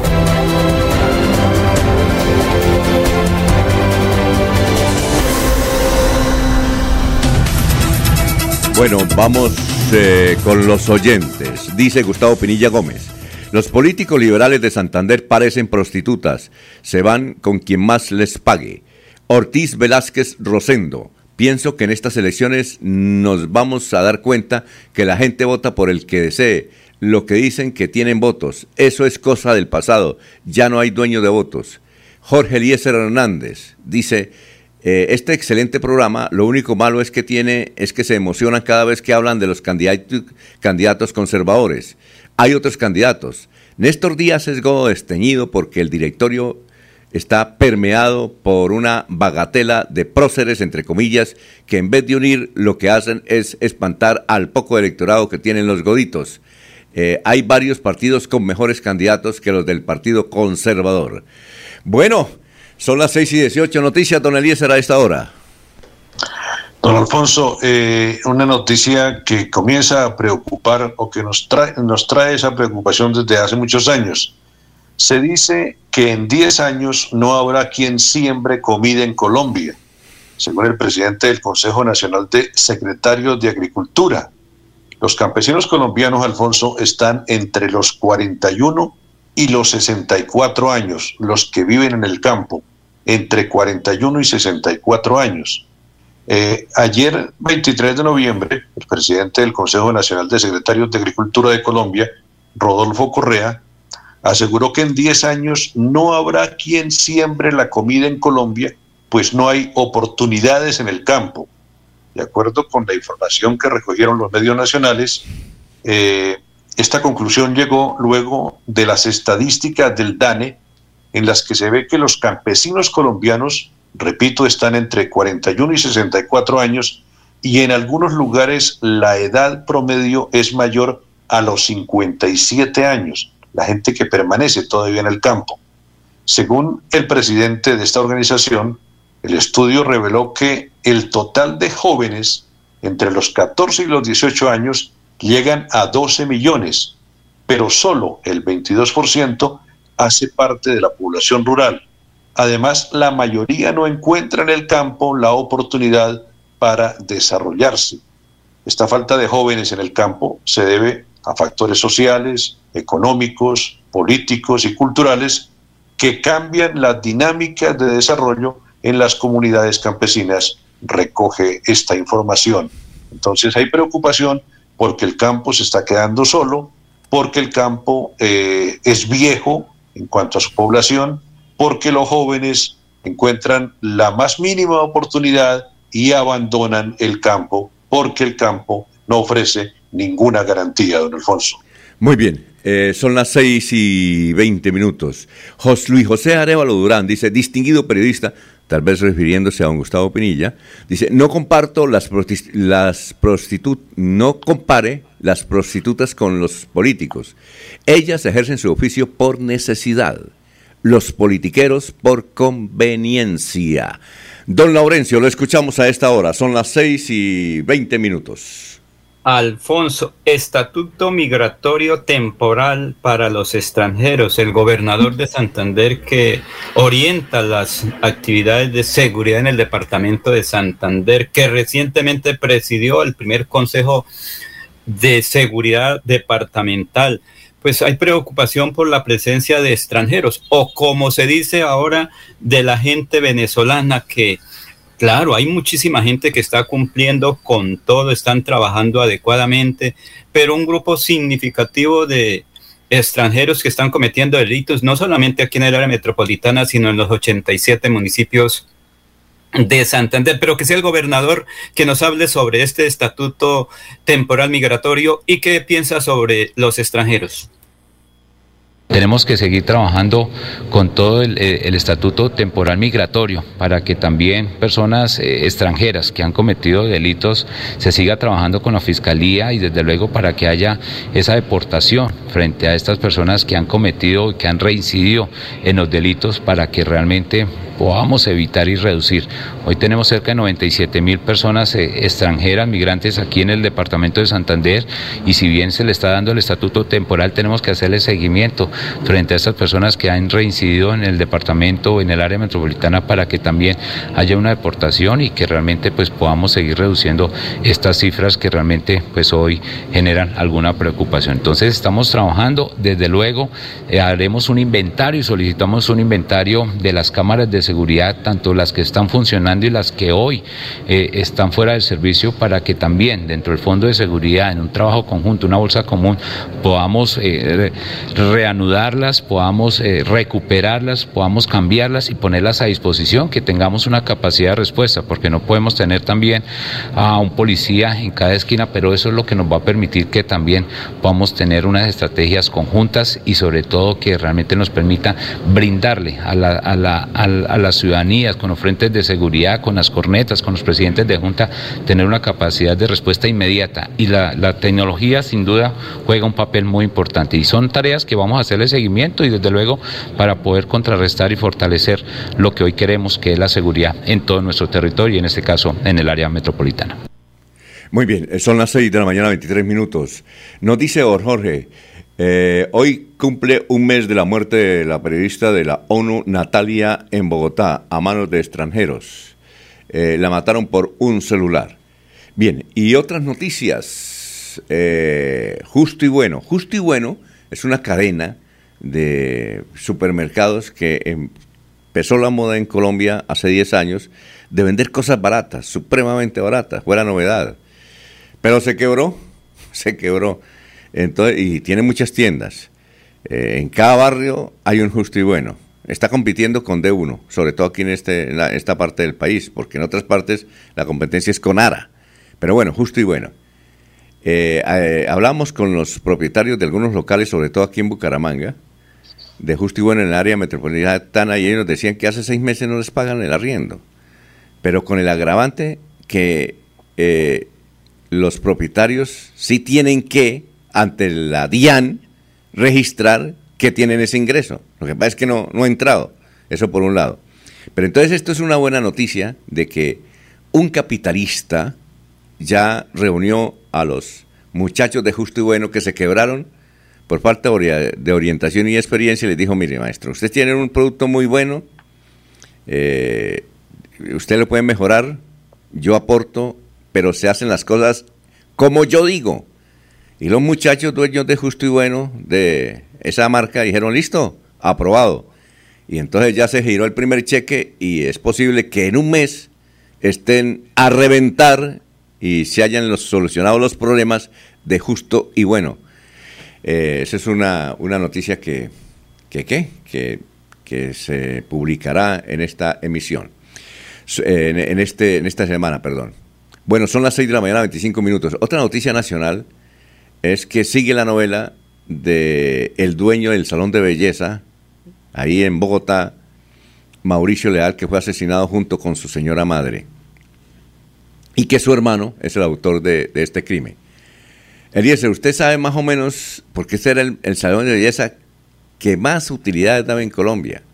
Lo tenía en la calera, este señor, este muchacho vallecaucano.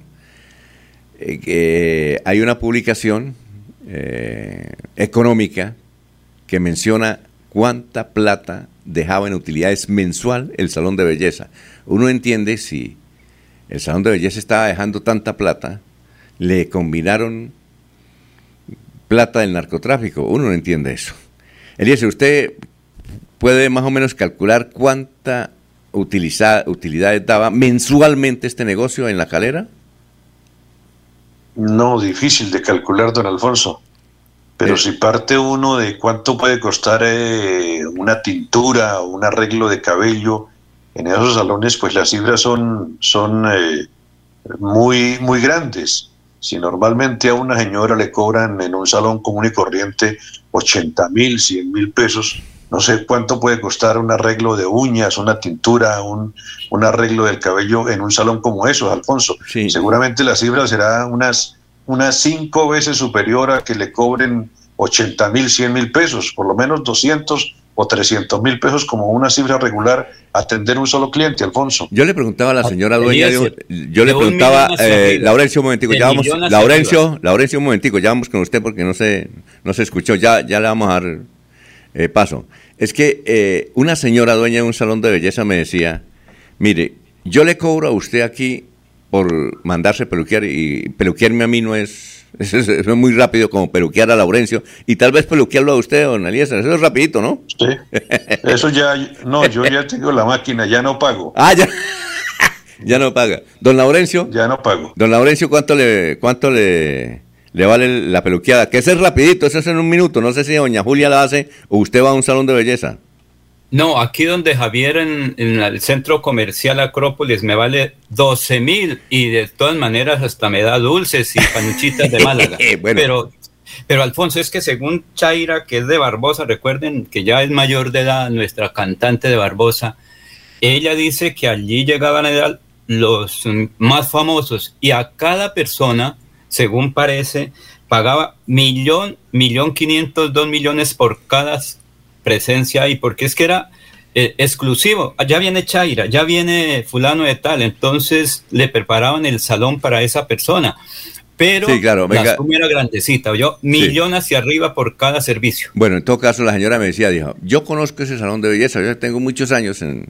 Yo a usted, don Alfonso, le cobro 10 mil pesos. Eso me cobra la peluqueada. Si usted va a donde un venezolano que está ahí en el Parque Las Palmas, le hace lo mismo que yo le hago. Pero ese señor tiene fama y le cobra 25 mil pesos.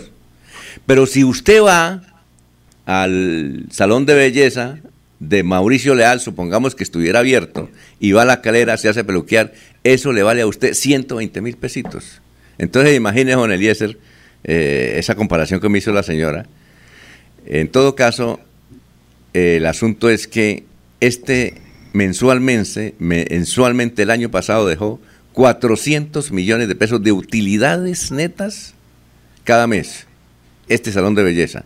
Entonces uno se pregunta, si un salón de belleza da 400 millones de pesos de utilidades netas, que yo creo que era el más, el que más deja utilidades en Colombia, deja 400, en plena pandemia, ¿por qué le metieron platica del narcotráfico? No necesitaban. No entiendo uno cómo, cómo caen en eso. Y ese es el gran dilema. Por eso cada, cada vez es más apasionante conocer la historia de los hermanos Leal, por qué terminó en semejante crimen donde murió la mamá y murió, murió el hijo y está en la cárcel eh, Mauricio Leal y sobre todo porque tiene también un medio hermano en la cárcel por otros asuntos, ¿no? Bonita familia, ¿no, don Eliezer?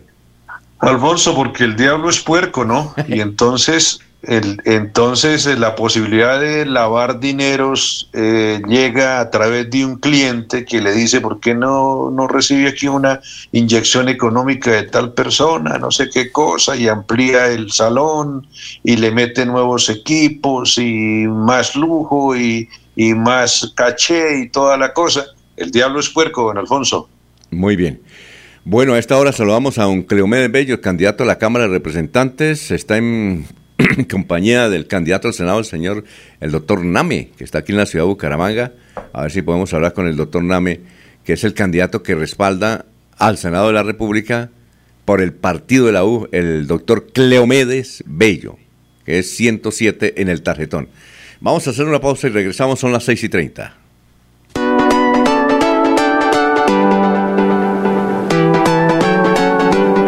Melodía, Melodía, Radio Sin Fronteras. Escúchenos en cualquier lugar del mundo. Melodíaenlínea.com es nuestra página web. Melodíaenlínea.com, señal para todo el mundo. Señal para todo el mundo. Radio sin límites, Radio sin fronteras. Radio Melodía, la que manda en sintonía.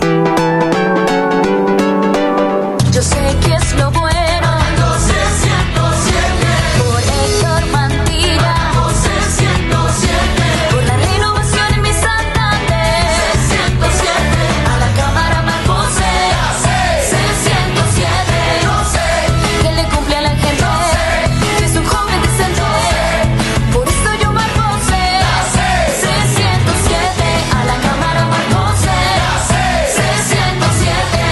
Conservador. Publicidad política pagada.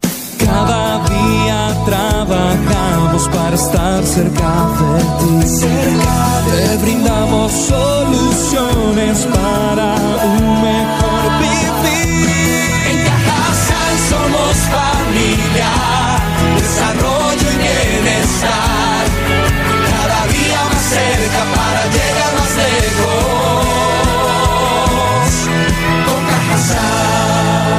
Vigilado Super Subsidio.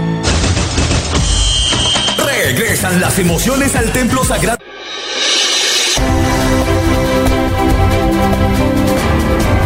Información y análisis. Es el estilo de Últimas Noticias por Radio Melodía 1080 AM.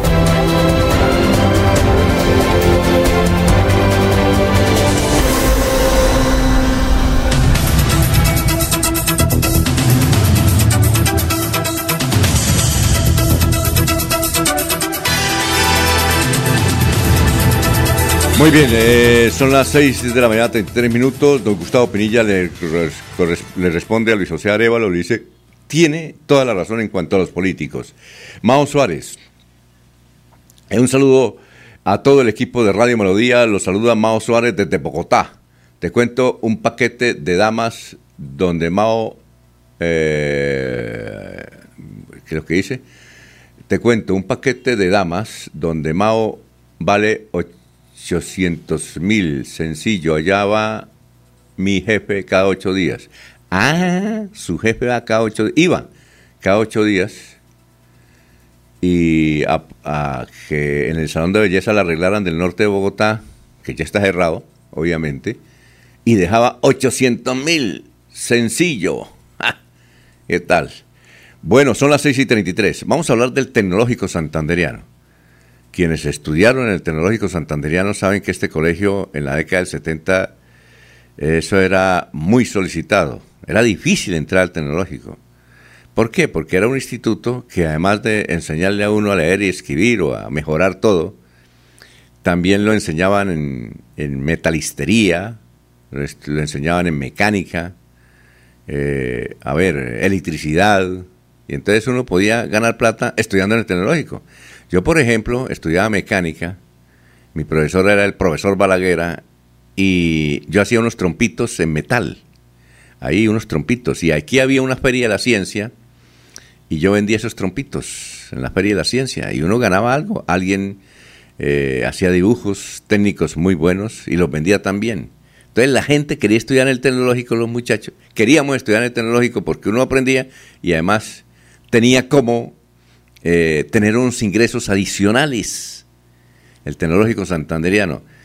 Tan bueno el colegio que eh, la mayoría pues pasaban directo a la Universidad Industrial de Santander, que es su vecina.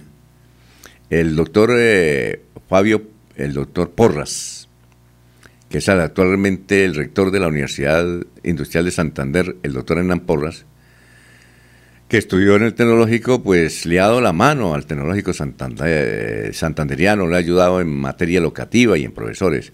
Ahora, un exalumno del tecnológico es el doctor Carlos Cárdenas, Juan Carlos Cárdenas, alcalde de la ciudad de Bucaramanga. Y cuando él- sí, cuénteme. Pero se mantienen todavía estas posibilidades de aprender un arte o un oficio en el tecnológico o esto ya no, Sí, ya no existe, únicamente el bachillerato. No, no, allá hay talleres, claro, allá hay talleres, sí, se mantiene. Lo que pasa es que la tecnología, pues, rebasó todo. Ahora, si yo fuera muchacho, si yo tuviera 20 años, lo primero que haría, no, no hacer trompitos allá, en el torno del tecnológico, sino en la cuestión digital, ¿sí? En lo que es todo eso de, de la estructura. De tecnología. La tecnología, me metería. Ese, ese es, eh, Hay, hay- yo conozco muchachos que ganan 25 años y ganan buen dinero precisamente porque están en eso, en esa actividad, Sí. aquí en Bucaramanga. Y De- usted, y usted lo nota en Estados Unidos cada rato. Sí, deben estar haciendo carreras en el tecnológico o especializaciones afines con relación a, a computadores, a robótica, cosas de este estilo, que las van cambiando por, por lo antiguo que uno podía aprender ahí, que era la electrónica, la electricidad, la mecánica. Entonces seguramente el tecnológico se ha renovado en ese, en ese aspecto, Alfonso. Sí, y yo escuchaba la semana pasada en una conferencia por internet al doctor de Subiría, que es una autoridad en la educación en Colombia, y me parece bueno el planteamiento de él, que los colegios deberían enseñarle a los muchachos a ser buen ser humano, buen ser humano, sí o no, buen ser humano, que ya la tecnología se aprende de otra forma, ¿en qué sentido? Ahora cuando van Don Eliezer a editar una clase de tecnología, los muchachos saben más que el profesor, ¿sí? Ya no, eso ya lo ver, oiga, profesor, eso se hace de esta forma.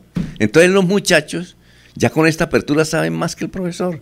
Entonces el doctor de Subiría decía, vean, yo sueño con, creo que Finlan- Finlandia lo está haciendo, Finlandia lo está haciendo. Eh, el muchacho llega y le enseñan a ser un buen ser humano, ¿o no? ¿Sí? Usted, don, don Eliezer, usted no ha visto un video de un japonesito eh, que vive, él vive en, un, eh, en Ciudad Bolívar. Yo, yo ido a entrevistarlo allá en Ciudad Bolívar, imagínense. Y gana todo el dinero del mundo. Y vive en Ciudad Bolívar, creo que es estrato 1 o 2, con los miles de problemas sociales, pero él vive allá, tiene una casa y todo el mundo lo conoce. Y es feliz. Él se la pasa dictando conferencias, ¿ya? Y él cuenta una anécdota, don Eliezer, y amigos oyentes, y es que eh, un empresario llegó con mucha plata, eh, él dice, quiero conseguir empleados para mi empresa, ¿ya? Y él mismo los sentaba y les decía, bueno, ¿usted por qué quiere trabajar en mi empresa? No, porque es la mejor que hay en Colombia. Ah, bueno. ¿Y usted qué sabía hacer? Esta es mi hoja de vida. Entonces, la mayoría, uy, usted es especializado. Uy, tiene maestría. Sabe tres idiomas. ¿Sí? Mucho, usted es preparado. Pero no me sirve. no me sirve. Entonces pasaba al otro, una muchacha. A ver, ¿usted qué sabe? Hablo dos idiomas. Me gradué en Harvard. Eh, mejor dicho, toda esa parafernalia académica. Él decía, muy bueno, señorita, la felicito, pero no me sirve. Entonces, el novio de la muchacha estaba escuchando.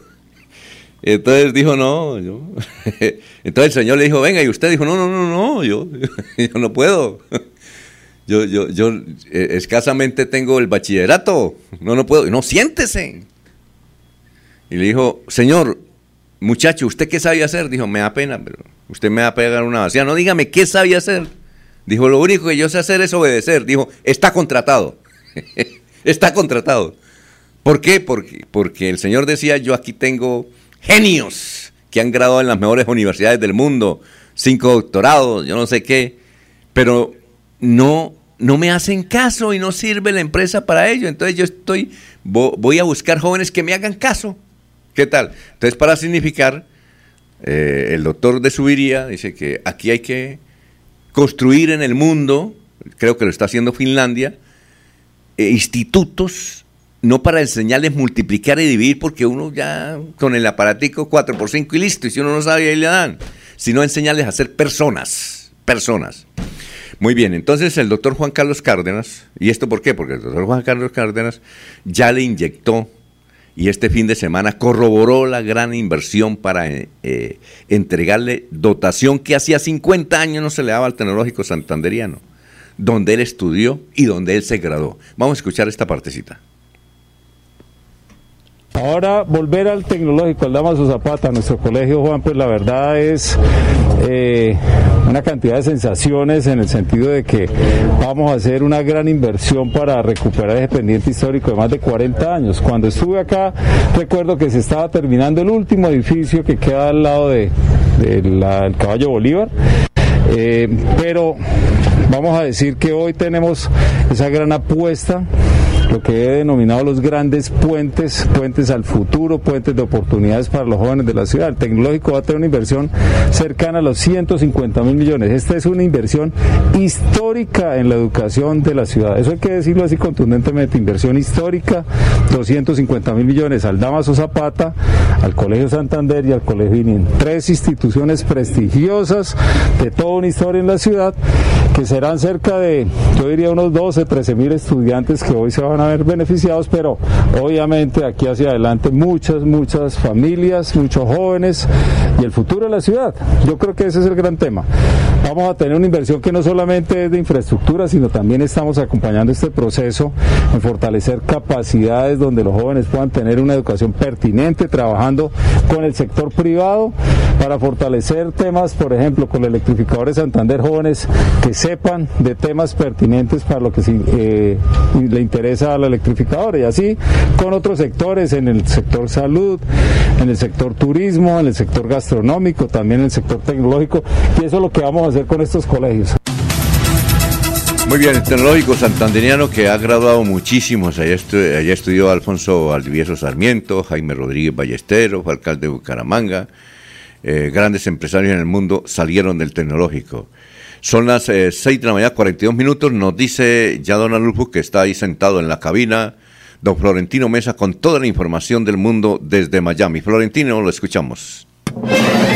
Hola, mucho gusto. Desde el Centro de Producción Internacional de UCI Noticias, Florentino Mesa les presenta La Vuelta al Mundo en 120 segundos.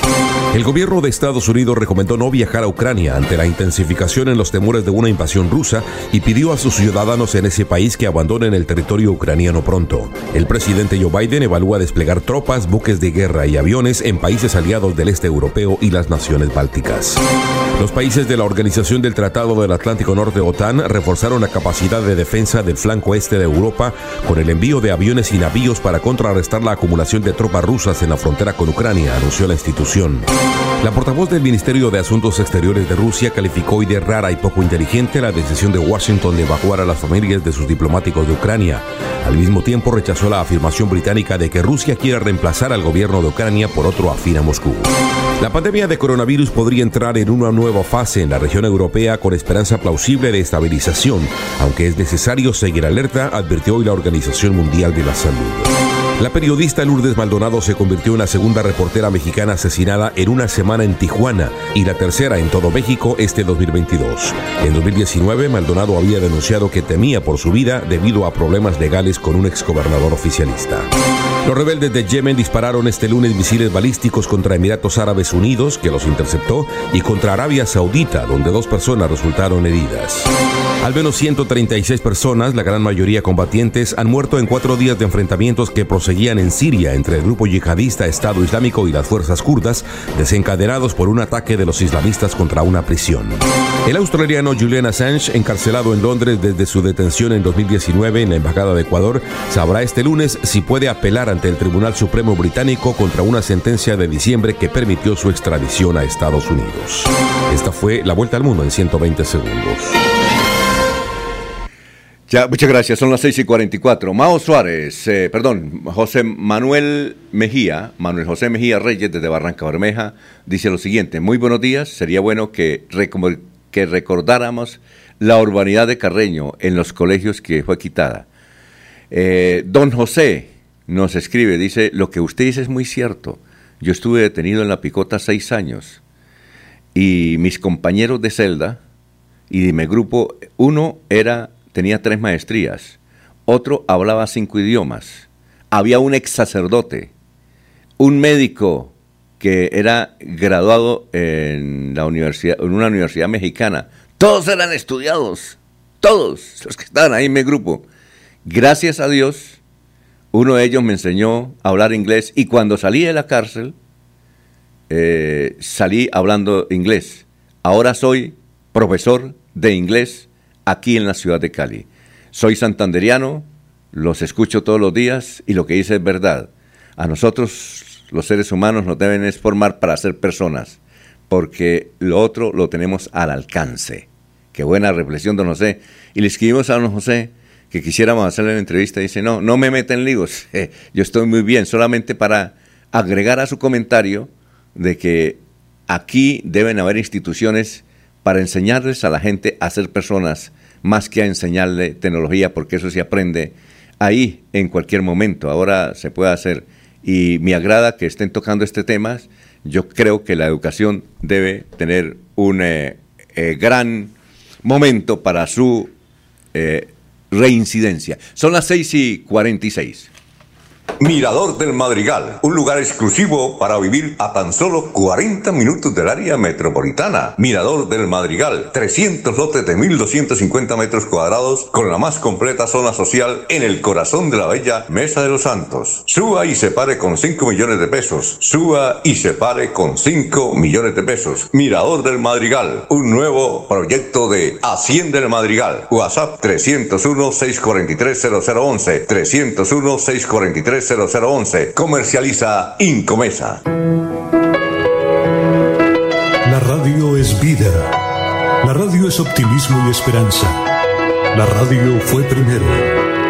La radio fue ayer, es hoy y será mañana. La radio, tu compañía de siempre. Somos la radio, somos la radio. Y hoy como siempre, entramos en tu casa porque somos parte de tu familia en esta lucha por la vida. Con Radio Melodía y últimas noticias, quédate en casa.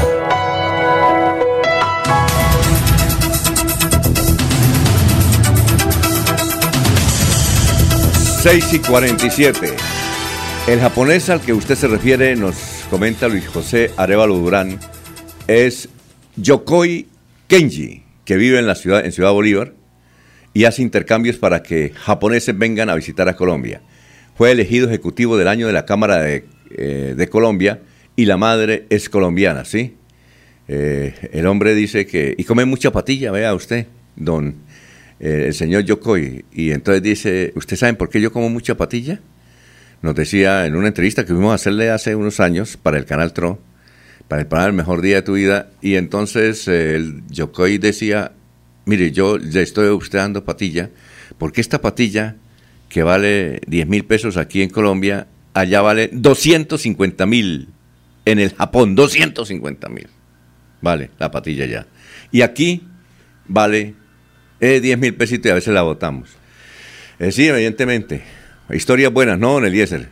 De la vida. Interesante el tema, ¿no?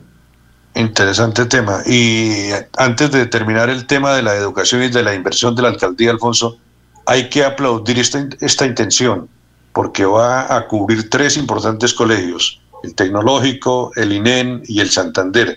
Pues ojalá que esta iniciativa, que esta idea, que la destinación de estos recursos lleguen a un final feliz. Es el, es el propósito y la culminación, eh, la mejor culminación de la noticia, que nos digan en unos años se hizo la inversión, se modificaron tantas cosas, se contribuyó con el engrandecimiento de estas tres importantes instituciones educativas de la capital santanderiana. A las 6 y 49 tenemos a Cleomedes Bello, que en la línea es candidato 107 a la Cámara de Representantes. Cleomedes, Cleomedes le saludamos aquí desde Radio Melodía. Buenos días, sí, ¿cómo está? Muy buenos días. Aló. Sí, muy buenos días, lo escuchamos. Alfonso, el sonido. muy malo. ¿Aló? Eh, ¿No me escucha? Sí, pero el sonido es malo, muy malo. Ah, bueno, eh, ¿será que repetimos la llamada? Vamos a repetir la llamada, eh, Cleomedes, ¿le parece? Vamos a Es en el sitio que está. Sí, de- sí, es que a veces hay... Eh, una cosa es cuando uno a veces está distanciado, campo abierto y pasa por un túnel. La otra es que hay sitios, por ejemplo, yo me he encontrado en sitios de Bucaramanga que le dicen a uno no hagas en ese lado porque es que aquí la señal es muy mala. ¿Y a qué se debe que sea la señal muy mala? Eh, hemos hablado con los de las compañías celulares y es porque dicen, mire, aquí Bucaramanga le hacen mu- faltan muchísimas antenas, muchísimas antenas. Y hemos tenido problemas para ubicar las antenas. Necesitamos que nos permitan colocar las antenas porque entonces el sonido del celular se le va a ir, no entra, eh, inclusive va a tener- van a tener problemas eh, los del Internet. Entonces hay que hacer un gran análisis, un debate sobre, sobre este asunto. Vamos a ver si es posible comunicarnos con eh, Cleomedes, a ver si se mejora la señal. Son las 6 de la mañana, 51 minutos. Él está ahí con un candidato al Senado, que es del partido de la U. Él fue eh, vicepresidente de la Cámara de Representantes. Vamos a ver si es posible. Queremos mejorar el sonido. ¿Ya? Ah, ahora sí que tenemos a Cleomedes. Lo hemos llamado por otro canal. Eh, Cleomedes, ¿nos escucha? Sí, señor. Ah, bueno. Eh, lo saludamos. Muy buenos días. Usted nos va a presentar un candidato al Senado que está en Bucaramanga. A ver, Alfonso, primero agradecerle y saludar a toda la gente y decirles que bueno, estamos trabajando este proyecto por el partido de- y hoy tenemos a la presencia de nuestro amigo David Name, que nos está casando con la oportunidad está No. de campaña nuestro futuro alcalde de Zucarra, Henry Riaño que está hoy aquí en Bucaramanga Eh, sí, eh, eh, Cleomedes, qué pena. Vamos a repetir la llamada por otro sistema, a ver si eh, cortemos. Porque O es- que se reubique, o, O que, que se se- reubique o- Cleomedes, ese- que se Sí. reubique. Ya, ya le digo, ya vamos a hacerlo. Mientras tanto, siga usted, don Laurencio, mientras tratamos de eh, mejorar el sonido con don Cleomedes Bello, que es candidato a la Cámara de Representantes número 107 en el tarjetón. 6 y 52, don Laurencio.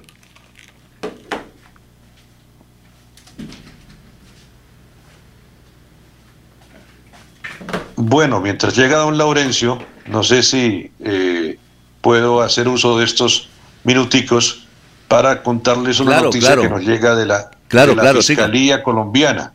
Listo, Alfonso. Entonces, esta información de la Fiscalía dice que ayer domingo eh, se confirmó la captura de dos presuntos falsificadores de carnés de vacunación contra el COVID-19 expedían los documentos por un costo de 50 mil pesos.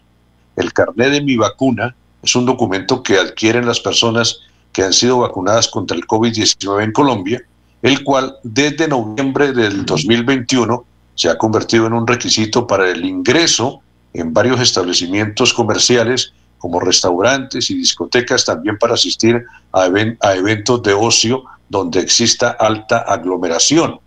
El plan de vacunación cuenta hasta la fecha del 21 de enero con 69 millones de dosis aplicadas. Sin embargo, aún persiste un porcentaje de la población que se rehúsa a la aplicación de las vacunas contra el COVID-19. En las investigaciones, don Alfonso, de la Fiscalía, se encontró que los carnés serían elaborados en un café internet de Zipaquirá, en Cundinamarca, y habrían sido repartidos en varios municipios cercanos del departamento, de la, de la Sí. región cundinamarquesa. El director de la seccional de la Fiscalía de Cundinamarca, Carlos Manuel Silva, comunicó que según las investigaciones, los procesados elaboraban hasta 50 carnés falsos al día. Sí. Entonces, eh, noticias alarmantes. Creo que esto ocurre en varias regiones del país. Es, eh, es eh, un delincuente, tanto quien vende el carné como quien lo compra, porque realmente está poniendo en juego la vida de muchos ciudadanos. Ah, eh, Eliezer, ya tenemos a Cleomedes Bello. Eh, Cleomedes, ¿nos escucha? Son las, cin- las eh, 6 y 54. Cleomedes, buenos días. Buenos días Alfonso ¿cómo le ha ido? No, ahora sí, claro, ahora sí. Adelante, siga. No, Alfonso, que gracias por darme la oportunidad de saludar a su audiencia y decirle que seguimos en este propósito de lo de nuestro equipo de Cámara de Representantes del Partido de la U. Y hoy que tenemos la presencia del senador José David, que es el candidato también del Partido de la U, y que estábamos en una gira por el municipio de Chimicarra en el cierre de campaña de nuestro futuro alcalde Henry Riaño y desde luego pidiéndole a, la, a todos los ciudadanos y todos los amigos santanderianos de que nos apoyen con este equipo que va a ser algo fundamental para el desarrollo de nuestro departamento. Algo diferente, algo nuevo, porque de verdad que Santander necesita gente nueva, gente con ideas nuevas y trabajar por todos los municipios y todo lo que tenemos que ver con nuestro departamento. Bueno, eh, doctor José Name, nos, eh, José David Name, nos agrada mucho tenerlo aquí en Radio Melodía. Gracias Ahí, al. ya levanto. Sí, vamos a saludar al doctor José David Name, eh, candidato, él es representante a la Cámara, fue vice, primer vicepresidente de la Cámara de Representantes y ahora eh, quiere llegar al Senado de la República. Eh, doctor José eh, David Name, muchas gracias, muy amable. ¿Cómo se encuentra?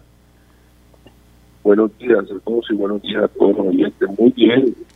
Ayer estuvimos en en el cierre de la elección próxima del 30 de enero a la alcaldía, apoyando a agentes de años. Muy contento de estar aquí en Bucaramanga. Sí, doctor José David Name, eh, ¿cómo ve el panorama de, en estas elecciones? Eh, la clase política es muy criticada. La gente le reclama a los políticos y sobre todo a los actuales congresistas. Y usted, desde luego, lleva ya eh, actividades eh, de años en el Congreso de la República. Eh, ¿Qué le promete usted a la gente para llegar al Senado de la República? No tenemos todo el tiempo, pero la cosa más importante que usted haría cuando el 20 de julio próximo asuma usted su curul en el Senado de la República. No, mire, yo no tengo que prometer absolutamente nada. Eh, en mi trayectoria como senador tengo más de 84 proyectos de ley aprobados en el Congreso de la República. De los, de los proyectos más importantes en acción climática, transición energética y la ley anti-tabaco. La transición energética y la ley climática benefician directamente al medio ambiente donde se prohíbe la minería a gran escala y pequeña escala en nuestros parques naturales, en nuestros humedales y en nuestros eh, páramos. Eh, nosotros creo que eh, ya pasamos hace mucho tiempo de las promesas a los hechos. Yo no acostumbro a prometer, sino a que las personas vean la hoja de vida de los diferentes candidatos. El electorado tiene mucha razón, con muchos candidatos que llega al Congreso y no cumple su labor. Lo importante es que todos los que nos escuchen en la mañana de hoy revisen las hojas de vida por los candidatos que van a votar en las próximas elecciones. ¿Cuál, cuál es su número, doctor José David, al Senado de la República? Partido de la U, el número 2. Mire, usted tocó un tema muy sensible aquí en Bucaramanga, que es el de la explotación del oro en uno de los páramos que brinda esa oportunidad. Dicen que esas minas que hay en Santurbán son las mejores que hay en América Latina, otros dicen que en el mundo. Aquí hay una compañía pues que se ha atrevido a impulsar esa explotación de, del oro, dice que la, ahora hay mucho avance en la tecnología para evitar que eso tenga muchos estragos ambientales cuando se saca el oro. Eh, aquí el 90 y pico por ciento de los santanderianos están en contra de ese proyecto, de que se le dé a cualquier compañía la explotación del páramo. Sin embargo, vemos que hay muchos eh, capitalistas internacionales que quieren comprar Minesa. Si quieren comprar Minesa será por algo. ¿Qué futuro le ve usted a, a ese proyecto precisamente cuando usted ha sido un protagonista de la defensa del medio ambiente en Colombia? Mire, nosotros no podemos aceptar que eh, ninguna clase de minería eh, se pueda hacer en nuestros páramos, eh, menos en Santurbán. Yo creo que hacia un futuro ese proyecto eh, no tiene un futuro, no tiene licencias ambientales. Es más, la ARLA se la ha negado. Eh, nosotros no estamos de acuerdo y la ley hoy no lo permite. Entonces, teniendo una ley como la ley de acción climática que limita claramente dónde se puede o no se puede hacer minería en el país, eh, ese proyecto no tiene ningún fundamento. eh, vamos a luchar desde el Congreso de la República para que el agua eh, de Bucaramanga, de Santander, esté a salvo. Eh, doctor, eh, en materia política, ¿cuál es el candidato de la U a la presidencia de la República? Mire, nosotros vamos a ir a una consulta. El día pasado le conseguimos el aval al doctor Enrique Peñalosa para que se pudiera presentar a esta consulta. Es una consulta del equipo Colombia. Los militantes del partido de la U tienen varias opciones.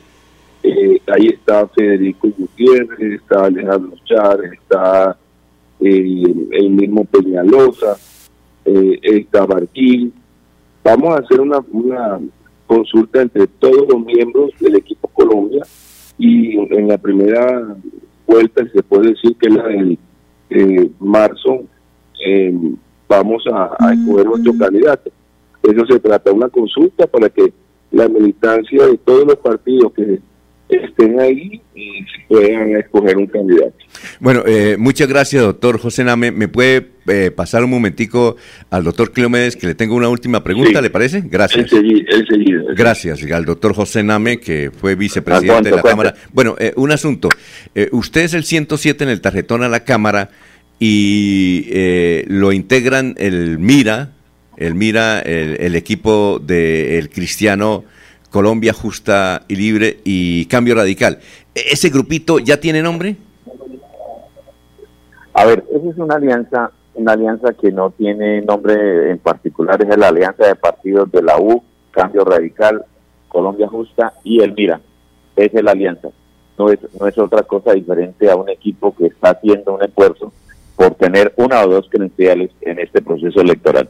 Bueno, en otra oportunidad eh, vamos a hablar de su proyecto. Ahora usted tiene que seguir atendiendo al candidato al Senado de la República, José David Name. Muchas gracias por haber permitido la entrevista con él aquí a través de Radio Melodía. Alfonso, gracias a ustedes y de verdad que eh, ojalá pueda tener la oportunidad en esta semana o estos días de participar activamente para contarle a los santanderianos en qué estamos, cómo vamos con este proceso de llegar al Congreso de la República con el U107, equipo que va a trabajar muy fuertemente por el desarrollo de Santander. Bueno, muchas gracias a Cleomedes por haber estado aquí en Radio Melodía. Son las 7 de la mañana, dos minutos. Vamos y regresamos en un instante. Aquí Bucaramanga, la bella capital de Santander. Transmite Radio Melodía, Estación Colombiana, HJMH, 1080 kilociclos, 10.000 vatios de potencia en antena, para todo el oriente colombiano. Cadena Melodía, la radio líder de Colombia.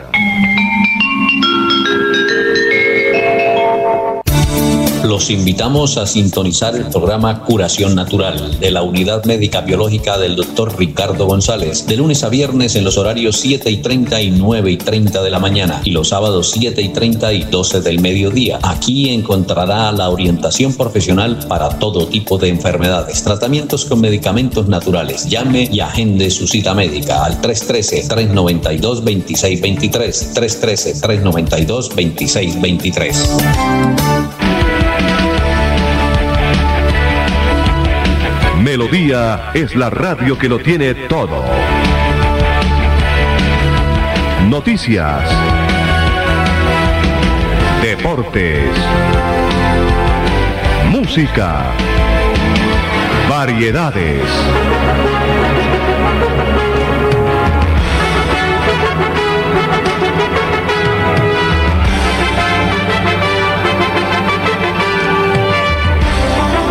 Melodía, la grande.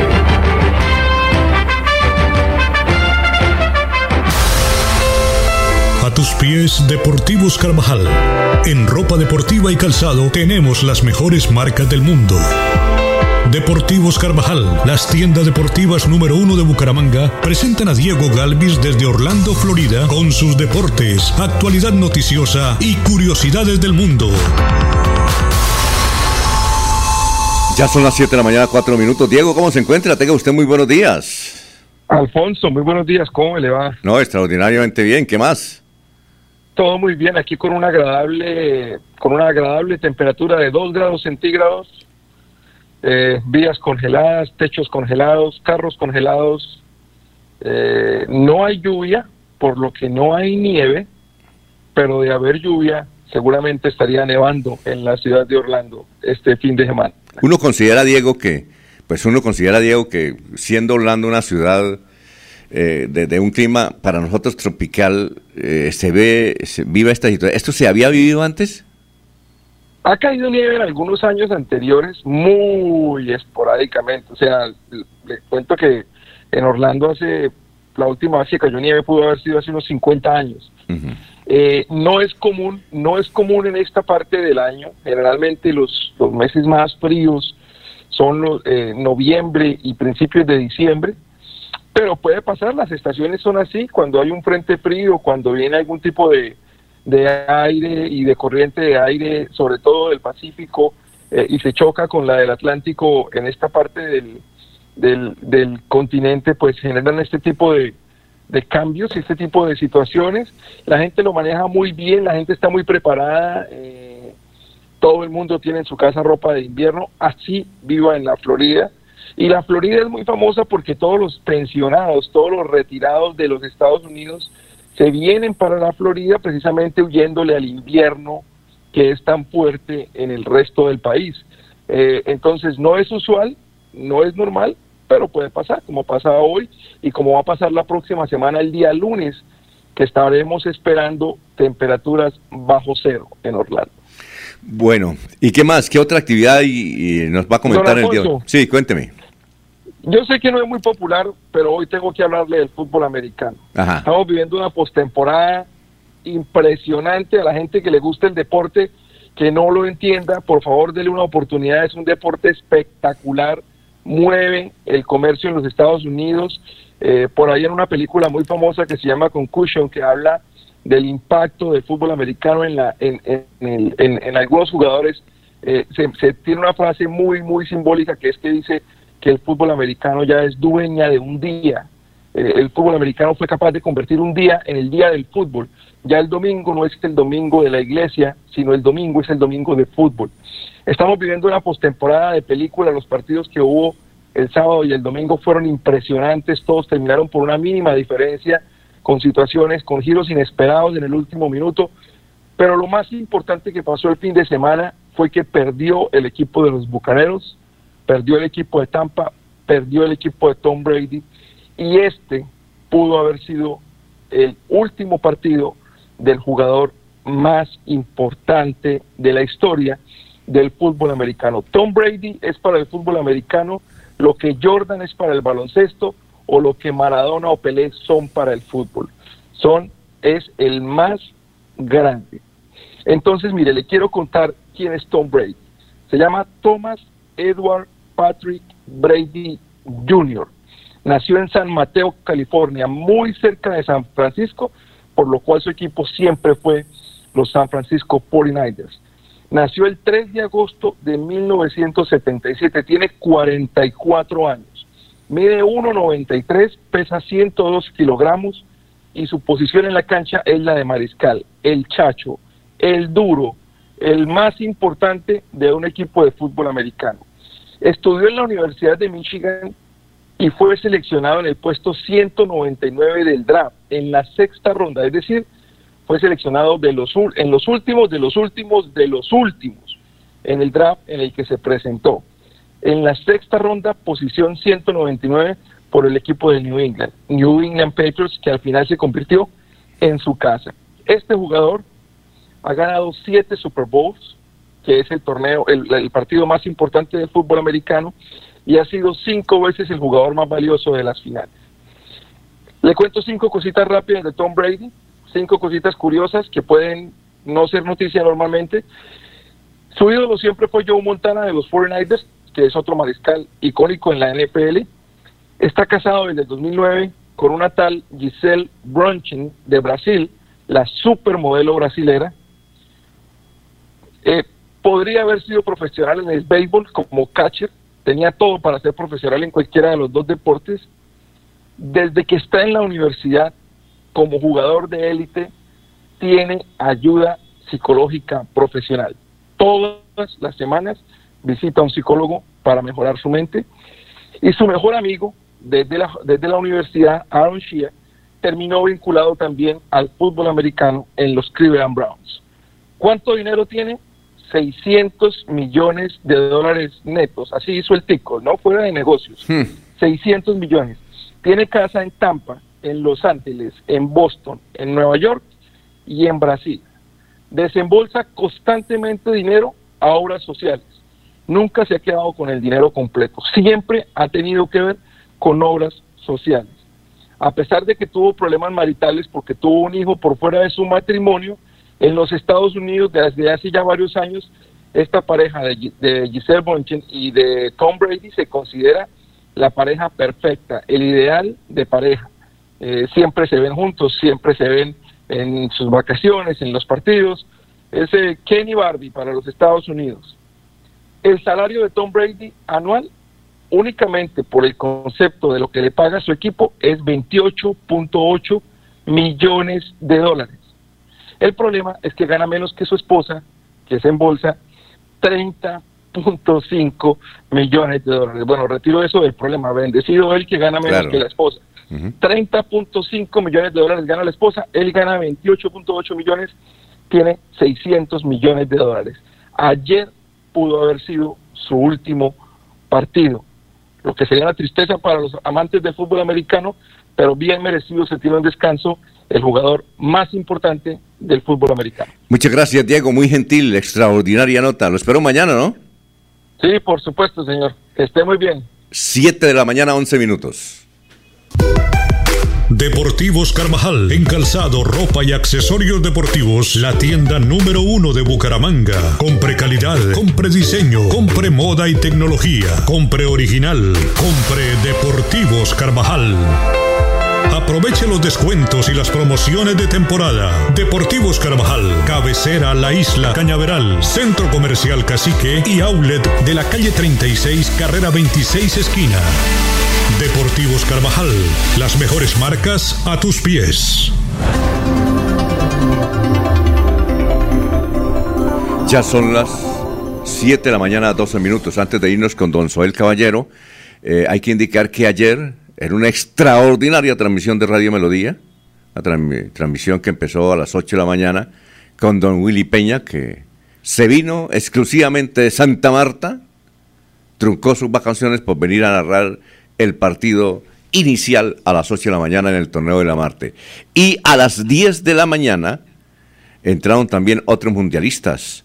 El gran Julio Edgar Cuesta Rentería y el Same Montesino hicieron una combinación magistral de voces de cómo se narra un partido con eh, la orientación didáctica y además ahí opinando en una forma muy prudente, con mucha objetividad, Héctor Eduardo Cáceres y un equipo completo de reporteros y analistas del fútbol, con la conducción de don Fernando Cotes Acosta. La transmisión fue espectacular. Copetrán, una empresa líder en el transporte de pasajeros y carga en Colombia, pues se ganó otra vez el título. Eh, Copetrán, eh, ¿se ha visto jugar a Copetrán, don Eliezer, o no? ¿Eliezer? Bueno, vamos a ver si está Eliezer ahí. Cuando esté Eliezer ahí.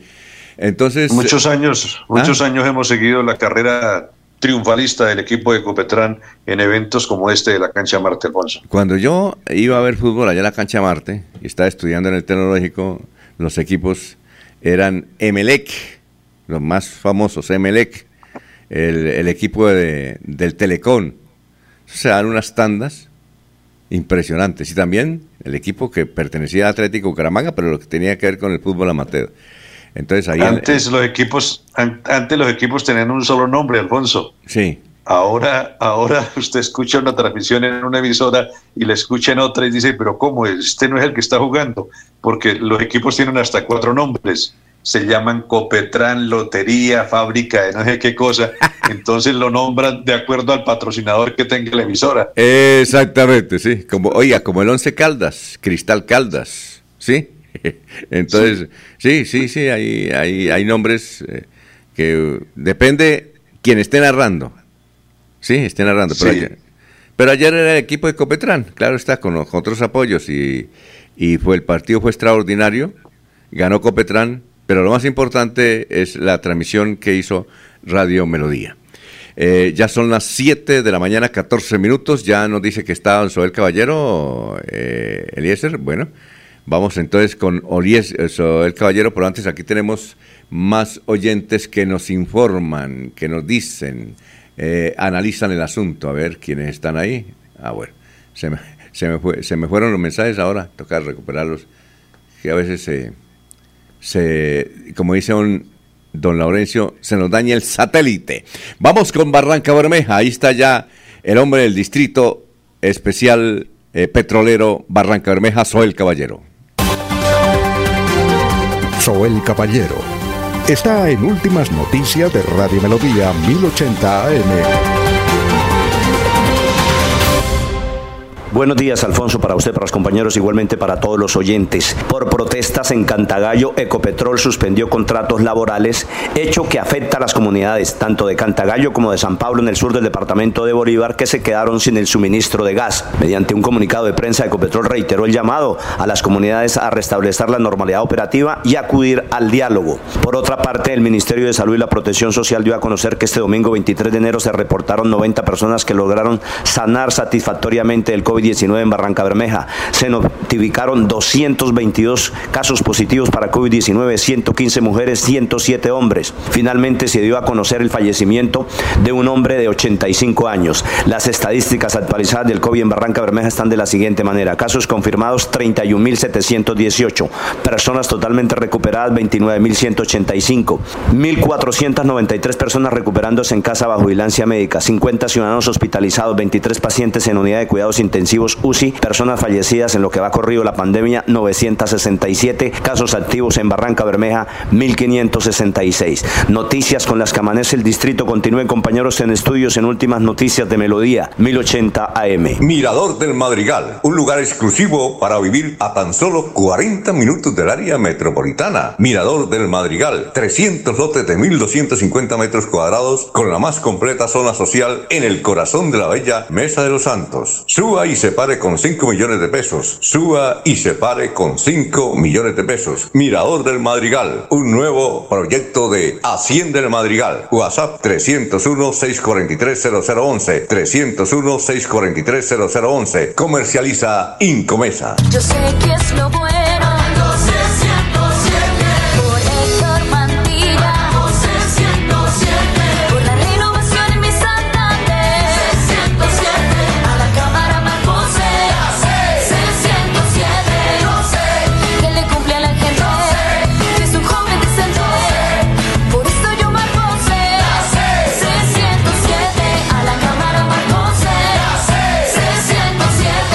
Partido Conservador. Publicidad política pagada.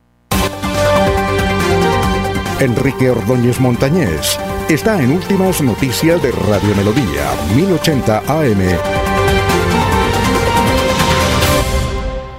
Muy bien, son las 7 de la mañana, 18 minutos. Está el profesor Enrique Ordóñez. Aquí hay una pregunta de Orlando Valencia.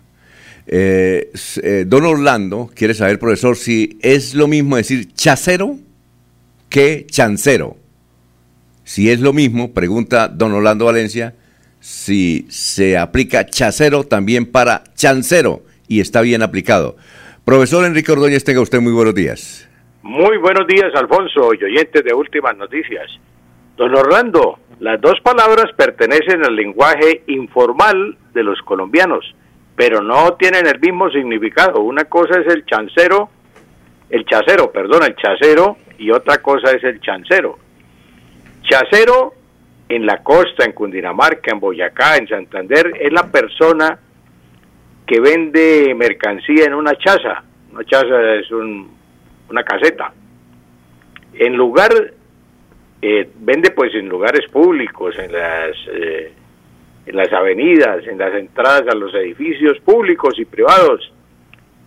Y pues eh, lo hace de manera imparcial o de manera ambulante, mejor.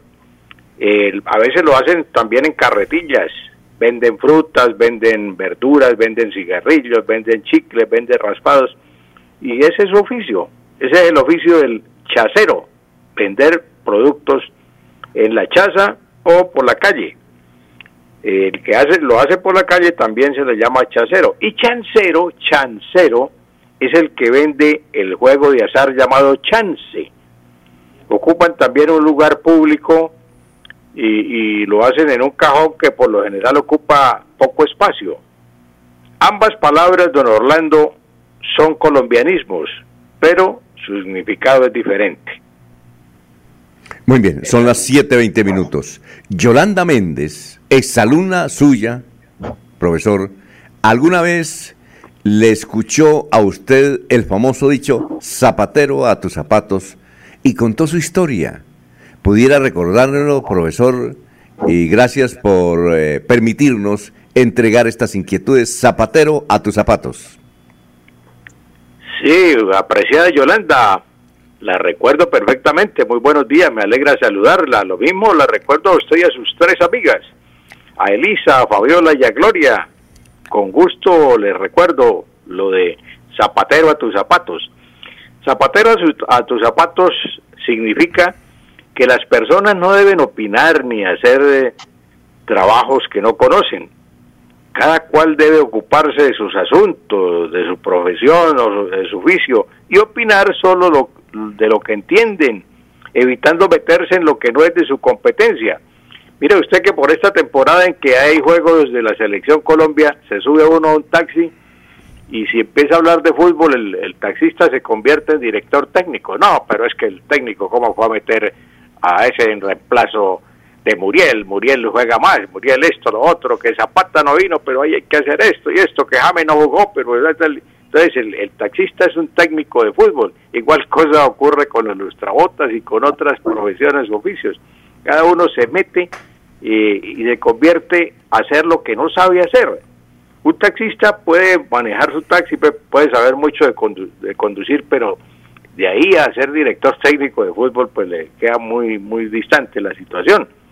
Entonces, eh, lo mismo ocurre cuando va uno en un taxi y encuentra un trancón, entonces el taxista dice, mira, es que esto ocurre porque aquí hace falta un, un- agente, un alférez de tránsito, y hace falta un semáforo aquí porque es que esto hay que hacer, él arregla el tránsito rápidamente. Entonces, eh, eso es eh, zapatero a tus zapatos. ¿Que dónde nació? Pues el, el, el, el, refrán nació de un señor que tenía, era pintor. Y el pintor sacaba sus cuadros, mm, no era un pintor famoso, sino un pintor que apenas iniciaba y para vender sus cuadros los sacaba a la puerta de, de su taller y los colocaba en la puerta del taller. Y había un señor que pasaba todos los días y se quedaba mirando los cuadros y entonces decía, a este cuadro le falta profundidad, a este que tal y tal. Cada, cada, cada vez que pasaba le hacía una crítica y el pintor, escuchando desde adentro de su taller las observaciones que hacía el caballero, eh, volví a pasar al otro día, a este cuadro está muy bonito, pero le falta la, la pintura aquí, no combina con este color, tal. Es decir, a cada, a cada cuadro le ponía una crítica o le hacía una crítica. Hasta que un día, pues el señor ya estaba cansado y le preguntó a un amigo, le dijo, ala, este señor, mm, ¿qué, qué oficio tiene? Entonces le dijo, no, ese es un zapatero, ese es zapatero. Y entonces, pues ya cansado con las observaciones, al otro día pasó y volvió nuevamente a hacerle crítica al cuadro. Y entonces el pintor ya furioso le dijo, mire, ¿sabe una cosa? Zapatero a tus zapatos, zapatero a tus zapatos, los cuadros me los deja quietos. Entonces de ahí nació el refrán que tanto conocemos, zapatero a tus zapatos. Ah, bueno, profesor, muchas gracias y también a Yolanda por habernos permitido conocer esta historia. Profesor, muchas gracias, muy amable. Gracias a usted, Alfonso, y a todos los oyentes, un feliz día. Eh, para finalizar, antes de ir con la última, don Eliezer y Laurencio, Daniel Coronel dice, el hombre clave de Odebrecht es eh, Daniel García Arizabaleta. Es el número 99 en la lista al Senado del gobiernista Centro Democrático. Y Jorge Enrique Robledo, senador de la República, dice 400 millones de dólares, 1.6 billones de pesos colombianos, tendría que gastarse Barranquilla para hacerse de la Fórmula 1 del automovilismo, una ciudad donde el 67% de sus habitantes padece hambre porque hace menos de tres porque hacen menos de tres comidas al día. Otra salida en falso y demagógica de Iván Duque. No sabíamos que el doctor Iván Duque propuso eh, que Barranquilla fuera sede de la Fórmula 1. Fórmula 1. Eso vale 400 millones de dólares en pesos colombianos, 1.6 billones. Don Elías, la de irnos. La de irnos lo citaba Laurencio al comienzo, la iniciación de las clases en el día de hoy de manera presencial. Se indica, Alfonso, que por lo menos en Santander 150 mil niños comienzan clase en este día. Eh, hay 82.393 entre 16 y 19 años, ya cuentan con la aplicación de las dos dosis y de los 9.100 docentes, los maestros del departamento, el 90% están inmunizados, están vacunados. Entonces, bienvenidos de nuevo a clases y ojalá que la salud y que la educación vayan por el mejor camino en territorio santanderiano, Alfonso. Muy bien. Don eh, Laurencio, son las 7.26, la de irnos. Alfonso, me dicen que por ahí un aspirante se quedó sin dignidad política. Mañana ampliamos sobre ese tema. Exacto, es que están peleando, están peleando esas alternativas y van a tener sus problemas en las elecciones. Muchas gracias, sigan en melodía en línea.com 1080m, estamos en Radio Melodía mañana a las 6 en punto aquí, en la misma frecuencia y en el mismo lugar. Últimas noticias los despierta bien informados de lunes a viernes. En todas las áreas de la información regional, un periodista de Últimas Noticias registra la información en Radio Melodía 1080 AM y en melodíaenlínea.com. Director Alfonso Pineda Chaparro.